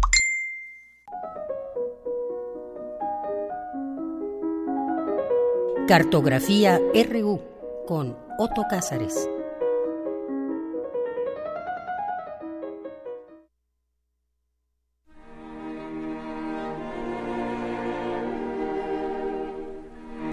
¿Qué tal, Otto Cázares? Como siempre te recibo con mucho gusto en esta cabina y todo el equipo de Prisma RU. Y a mí me da un enorme gusto regresar a estas cabinas, saludarte y saludar desde luego al público de Radio UNAM. En esta ocasión quiero hablarles acerca de la nueva modalidad de la política a través de los 140 caracteres del Twitter. Eh, probablemente muchos de los que nos hacen de nos recuerden al gran escritor y cronista de la Ciudad de México, Artemio de Vallarispe, autor de los libros La Güera Rodríguez, La vida de Fray Servando, algunos relatos en torno a la Inquisición, a los crímenes, etcétera. Bueno, además de que yo quiero recordar a Artemio de Vallarispe solo porque sí, Quiero recordar una frase que aparece en una de sus novelas más sabrosas, El Canillitas, donde aparece un truán muy listo de una lengua muy larga. La lengua, dice de Vallarispe, no tiene huesos, pero rompe huesos. a cuatro días de que tome posesión de la presidencia de Estados Unidos, el más grande de los lengua largas, yo quiero hacer una reflexión acerca de su hablar incauto, incontinente, de alguien que ya en estos mismos espacios yo he comparado con Ubu de Alfred Jarry. La lengua no tiene huesos, pero rompe huesos, dice Artemio de Vallarispe. Y lo que es bien cierto es que nunca habíamos sacado del horno a otro lengua larga de tal magnitud que el que está a punto de tomar las riendas del país más poderoso del orbe. Un incontinente que no necesita de ningún apuntador y resulta asombroso viéndolo en ruedas de prensa, cuán imposible le resulta detener la lengua que parece poseída de alguna instancia, como en esas películas de terror donde los miembros del cuerpo, los brazos, las piernas, parecen tener vida propia, ajena a la voluntad del sujeto. Así ocurre con la lengua de Donald Trump. Y repárese en lo siguiente. Los labios de Donald Trump son los labios de un poseso con fascinación por la destrucción. Son palabras como nubes cargadas de tormenta, como decía un olvidado ensayista alemán, Walter Musch. Palabras como nubes cargadas de tormenta. Y sin erratas. Nunca veremos a Trump enmendar una sola letra de lo dicho.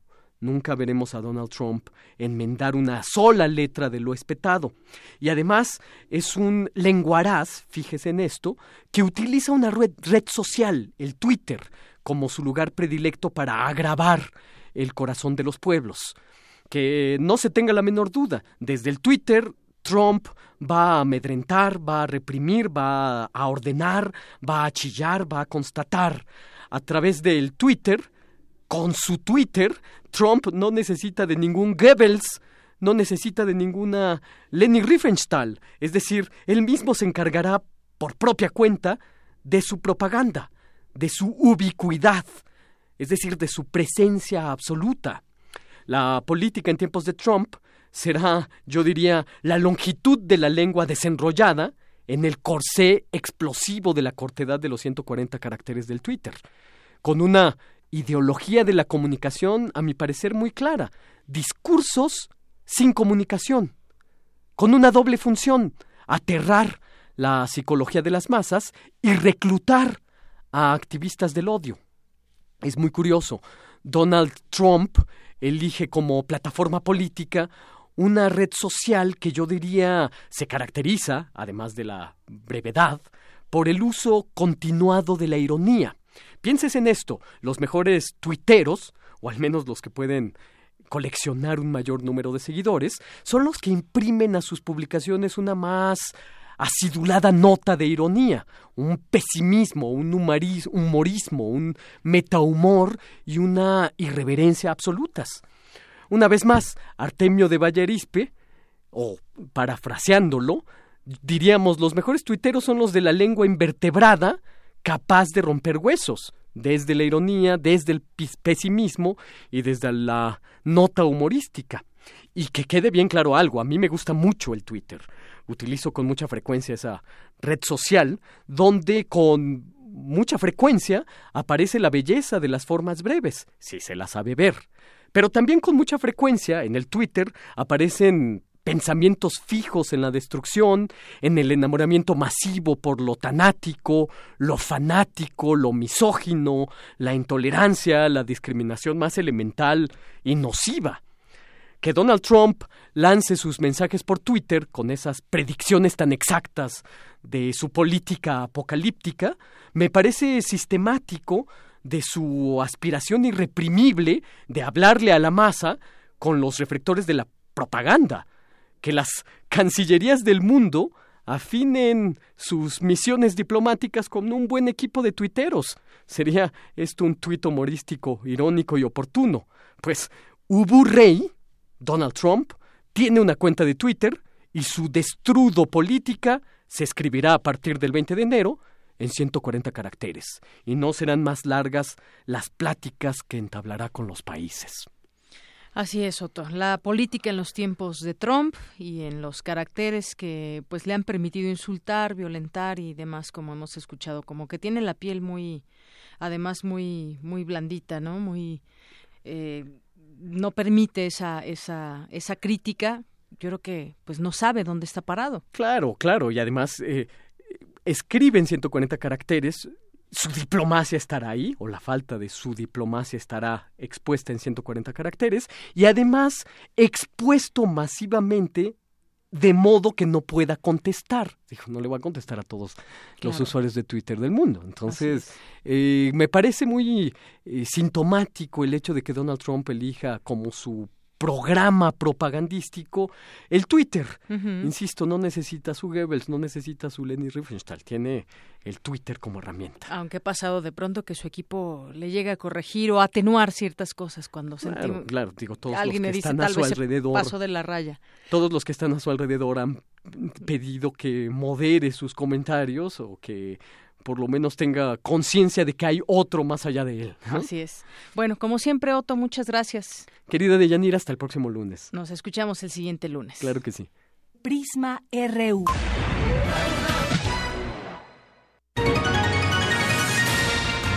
Global RU.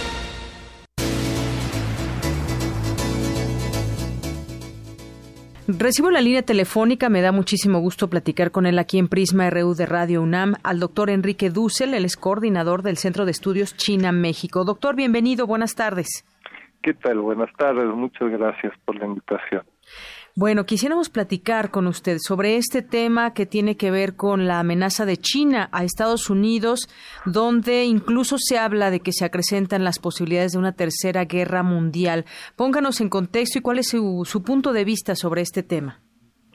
Mira, yo creo que eh, hablar de una tercera guerra mundial es muy osado. Eh, por suerte estamos todavía muy lejos de ello pero sí es muy preocupante cómo en un par de días, con un par de tweets y un par de declaraciones, eh, estamos viviendo un escalamiento eh, muy concretamente en términos militares y con efectos muy significativos en la relación entre China y Estados Unidos. Eh, les recuerdo, en hace dos, tres días eh, el todavía presidente electo de Estados Unidos eh, planteó de que en la relación con China aparentemente todo estaba en juego y a negociación, concretamente también la política de una China, ¿no? eh, yo le recuerdo al auditorio, eh, en fin, que esto se negoció entre Estados Unidos y la República Popular China eh, hace prácticamente 45 años, ¿no? Es decir, en la década de los 70, a finales de los 70, formalmente los dos países entablaron un reconocimiento eh, eh, diplomático e incluso en 1972 esto se hizo en términos reales pero todavía no formales con la visita de Nixon a China.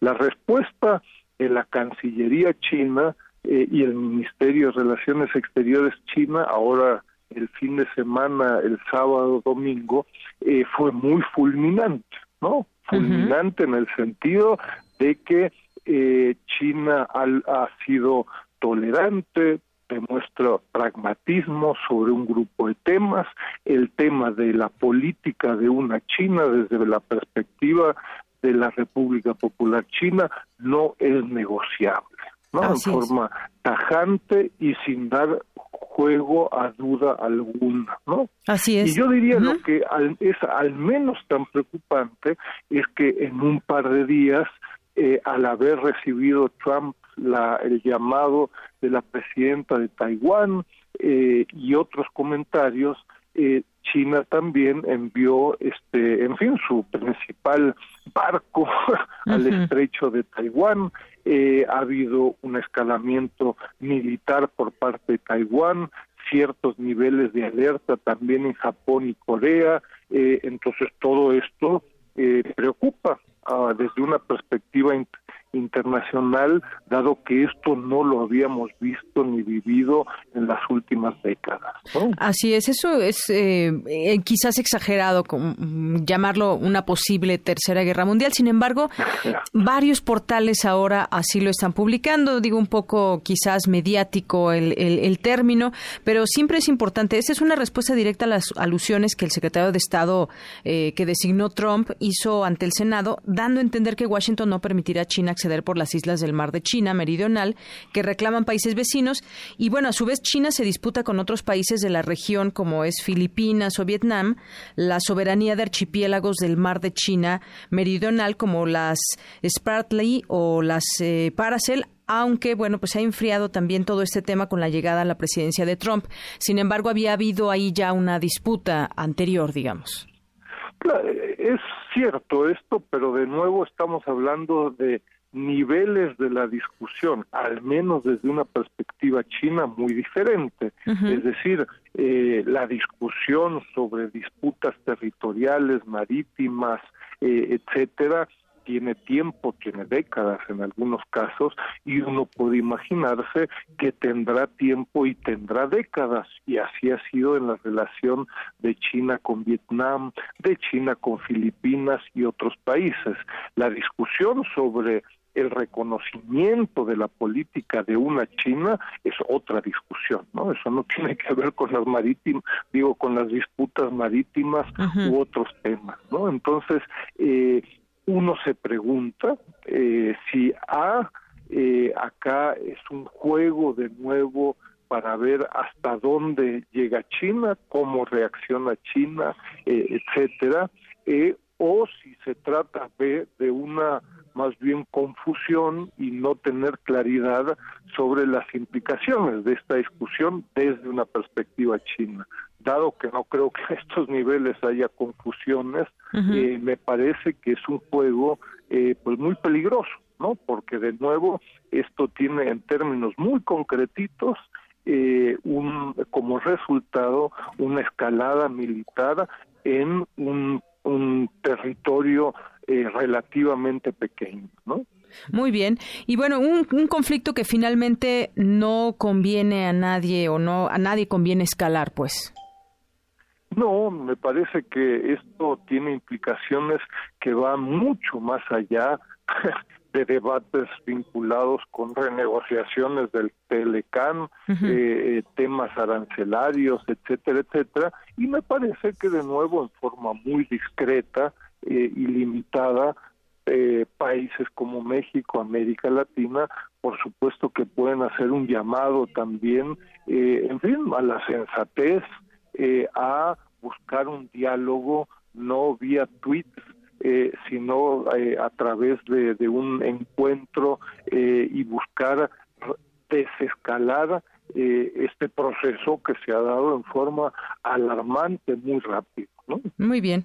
Pues doctor, un gusto platicar con usted y que nos ponga en contexto y en la realidad lo que está sucediendo en este momento entre China y Estados Unidos o lo que se permite hasta el momento ver. Muchas gracias.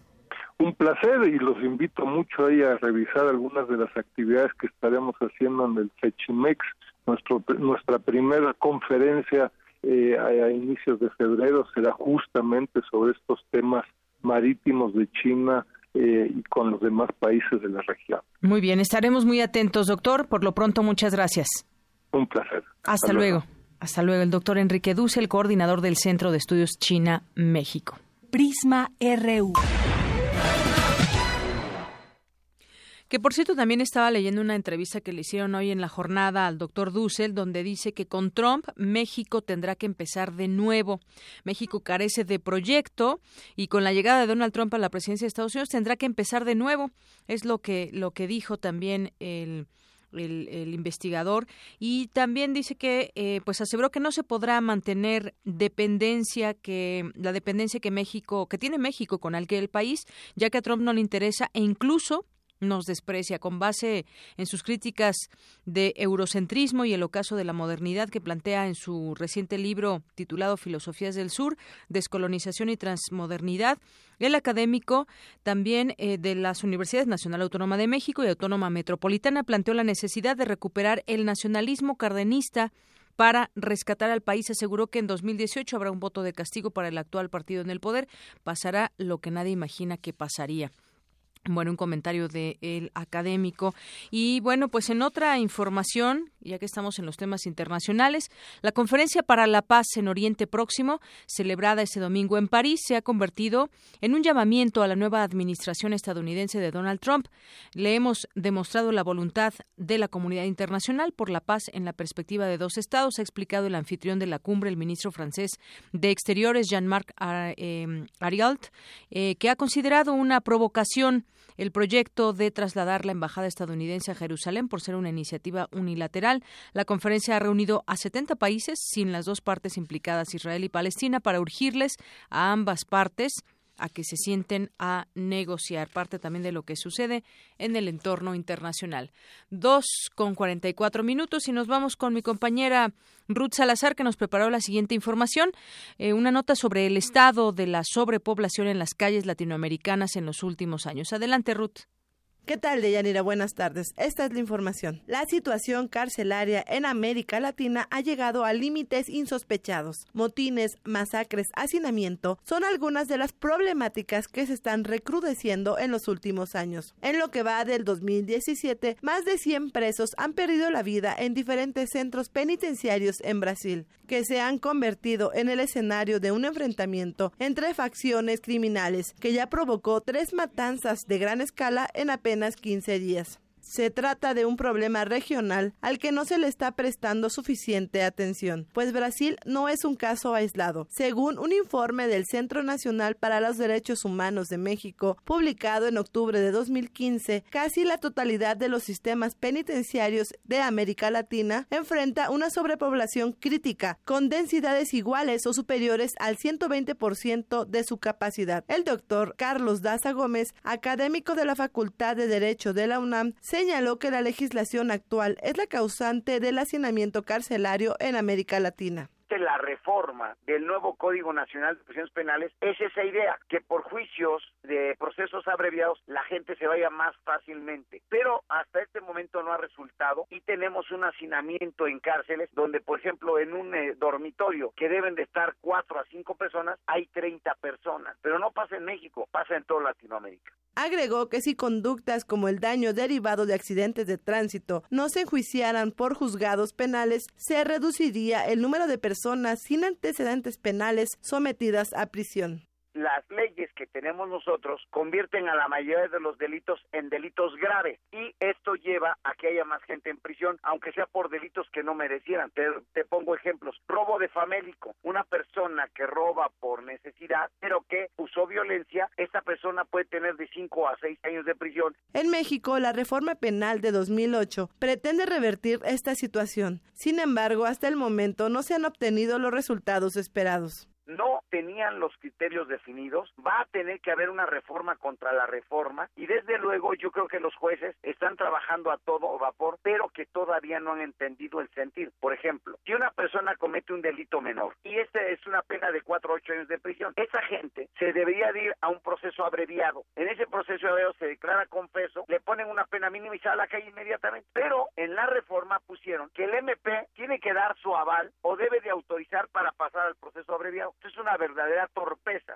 Diversos informes han demostrado que al menos un 40% de las personas sujetas a prisión preventiva podrían estar en libertad hasta el momento de su juicio, sin que existiera el riesgo de que se fugaran o representara un peligro para la sociedad, lo que a su vez resolvería los problemas de hacinamiento que tenemos actualmente en las prisiones latinoamericanas. Hasta aquí la información de Yanira. Buenas tardes. Gracias, Ruth. Muy buenas tardes. Prisma RU.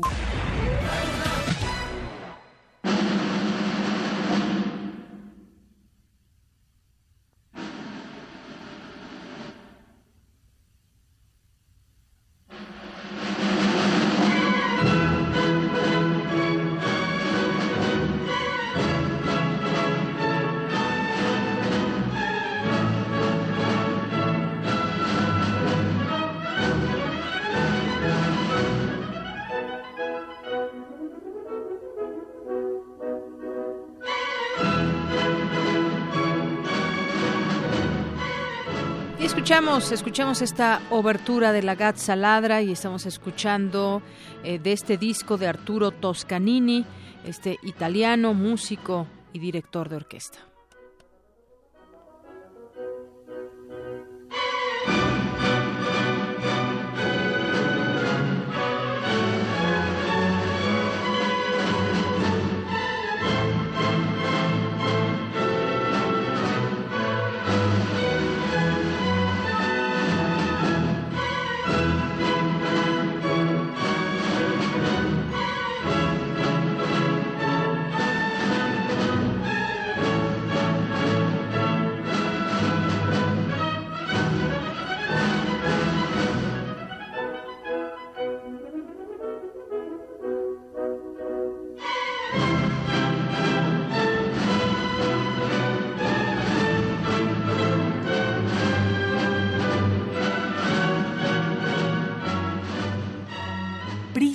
RU. Un programa con visión universitaria para el mundo.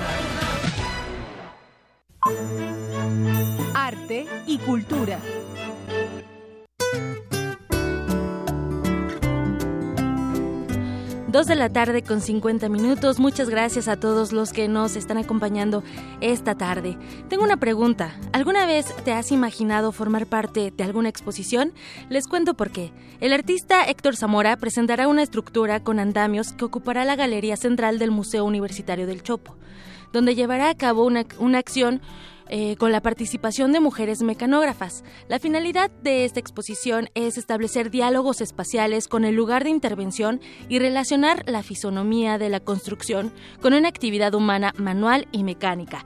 A partir de este vínculo, plantea líneas diversas de interpretación de carácter sociológico con el contexto actual en México y otros países, entre ellas la burocracia y el rol femenino en la fuerza de trabajo misógino y capitalista. ¿Cómo podemos formar parte de esta muestra? Muy sencillo. Si usted tiene una máquina de escribir mecánica, puede llevarla al Chopo hasta el 25 de enero y apoyar al artista Héctor Zamora eh, a juntar, un, con, bueno, con una de las máquinas, juntar las 50 que requiere para formar la exposición Memorándum, la cual se inaugura el 11 de febrero. El Chopo se ubica en la calle Doctor Enrique González Martínez en Santa María la Ribera. Le deseo muy buena tarde, yo soy Tamara Quirós. Por hoy me despido, pero los dejo con una gran compañía. Escuchemos Tus manos y la mentira de Nassim Hikmet en voz de Margarita Castillo. Poesía RU. Tus manos y la mentira. Graves como las piedras, tristes como canciones de presidio, pesadas y macizas como bestias de carga. Tus manos se parecen al rostro endurecido de los niños hambrientos.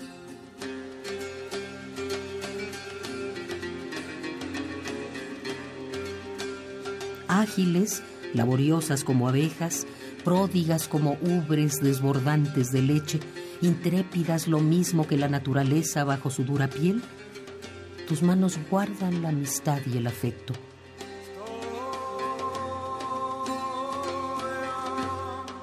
No está nuestro planeta sustentado por los cuernos de un buey.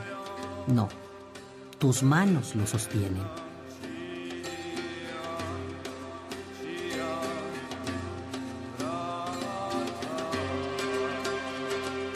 Qué hombres, nuestros hombres, son sometidos a fuerza de mentiras.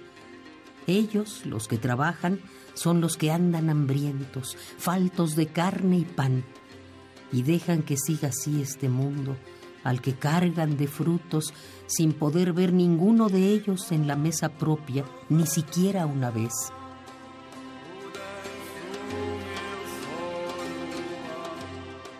Qué hombres, nuestros hombres, sobre todo los de Asia, los de África, del Medio Oriente, del Cercano Oriente, los de las tantas islas del Pacífico y los de mi país. Es decir, mucho más del 70% de los hombres del mundo están adormecidos, están viejos, están viejos y adormecidos, siendo listos y jóvenes como lo son sus manos.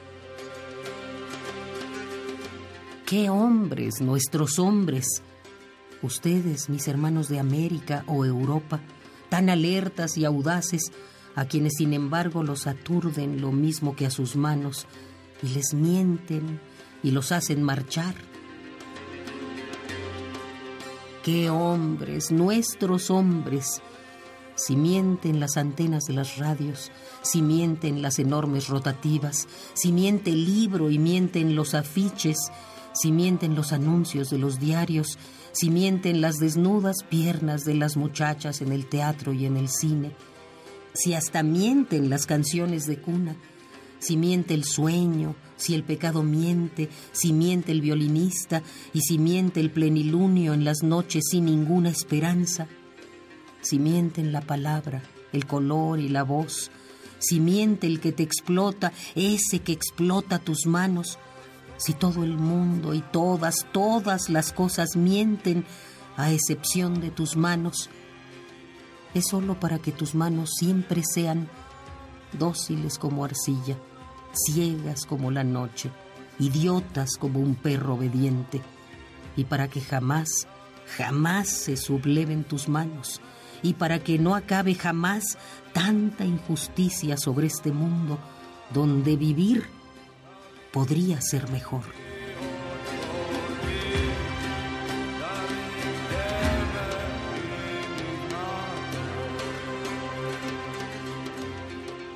Tus manos y la mentira. Nassim Hikmet.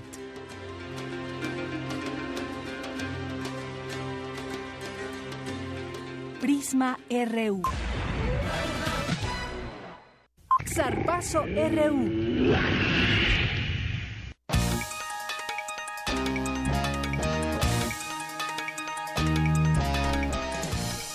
Bien, son las 2.55 minutos y es momento de irnos a los deportes con Eric e Isaí Morales. Adelante. Muchas gracias, Deyanira. Pues ya quedaron definidas las finales de la conferencia en la NFL. Vamos a recordar lo que pasó en semifinales. Eh, primero los halcones de Marinos perdieron frente a los halcones de Atlanta, 36 puntos a 20. Por parte de también de la americana, los tejanos fueron derrotados por los patriotas, quienes los, apalearon 34 puntos a 16.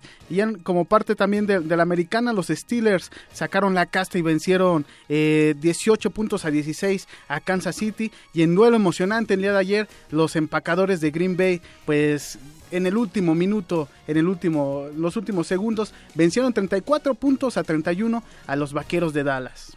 Así es, Eric. Bueno, en el primer partido rumbo a las finales divisionales, los Halcones de Atlanta vencieron 36 a 20, como bien tú lo comentabas. Eh, a los Halcones Marinos de Seattle, equipo que pintaba como favorito para ganar. Matt Ryan, coreback de los Falcons, lanzó 338 yardas y dio tres pases de anotación. Es la cuarta ocasión en que los Halcones de Atlanta jugarán por el título de la Conferencia Americana y por un boleto al Super Bowl. En el duelo entre los Tejanos de Houston y los Patriotas de Nueva Inglaterra, los Pats ganaron 34 a 16. Tom Brady, lanzó 287 yardas, dos touchdowns y dos intercepciones en un partido que fue relativamente fácil para los de Nueva Inglaterra. En tanto, ya pasando a la nacional, los Vaqueros de Dallas perdieron frente a los empacadores de Green Bay lamentablemente, en lo que fue un partido muy emocionante. Con tres segundos en el marcador para, terminar el partido, Mason Crosby anotó el gol de campo que dio la victoria a los empacadores, que vencieron 34 a 31 a los Vaqueros.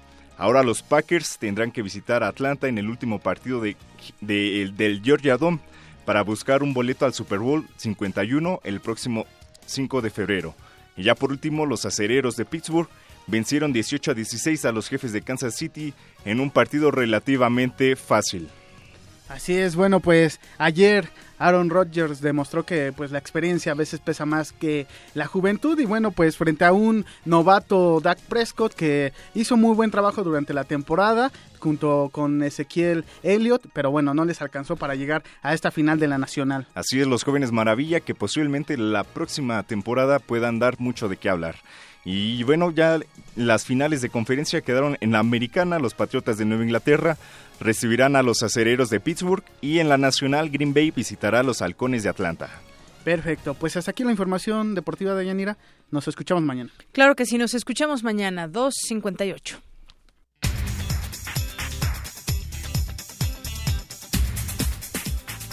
Bien, y cerramos con mi compañero Jorge Díaz, que nos tiene información de última hora. ¿Qué tal, Jorge? Buenas tardes. Deyanira, te informo que la Fiscalía General de Quintana Roo informa que entre las líneas de investigación de la balacera de este lunes en un club nocturno en Playa del Carmen está la de extorsión y disputa de la plaza por el cobro de derecho de piso. En otros temas, el Fondo Monetario Internacional redujo por tercera ocasión en un año su perspectiva de crecimiento para México para ubicarla en 1.7% del PIB. Eh, también te informo que continúan las manifestaciones en contra del llamado gasolinazo en México, en Mexicali se encuentran bloqueadas las oficinas del Ejecutivo Estatal, el Palacio Municipal y la de recaudación de impuestos. Y eh, por último, la diputada del PRI, Ivonne Ortega, hizo pública su intención de ser candidata de su partido a la presidencia de la República en las elecciones de 2018. Lo último de Yanira. Gracias, Jorge. Muy buenas tardes. Y bueno, ya mañana le platicamos de los de la Corte batean paros contra el gasolinazo y que el gasolinazo no justifica el alza en los precios como en la tortilla o el transporte, dice Hacienda, y sin embargo pasa. Eh, son las tres en punto. Soy de Yanira Morán. A nombre de todo el equipo le deseo que tenga buena tarde, buen provecho y hasta mañana.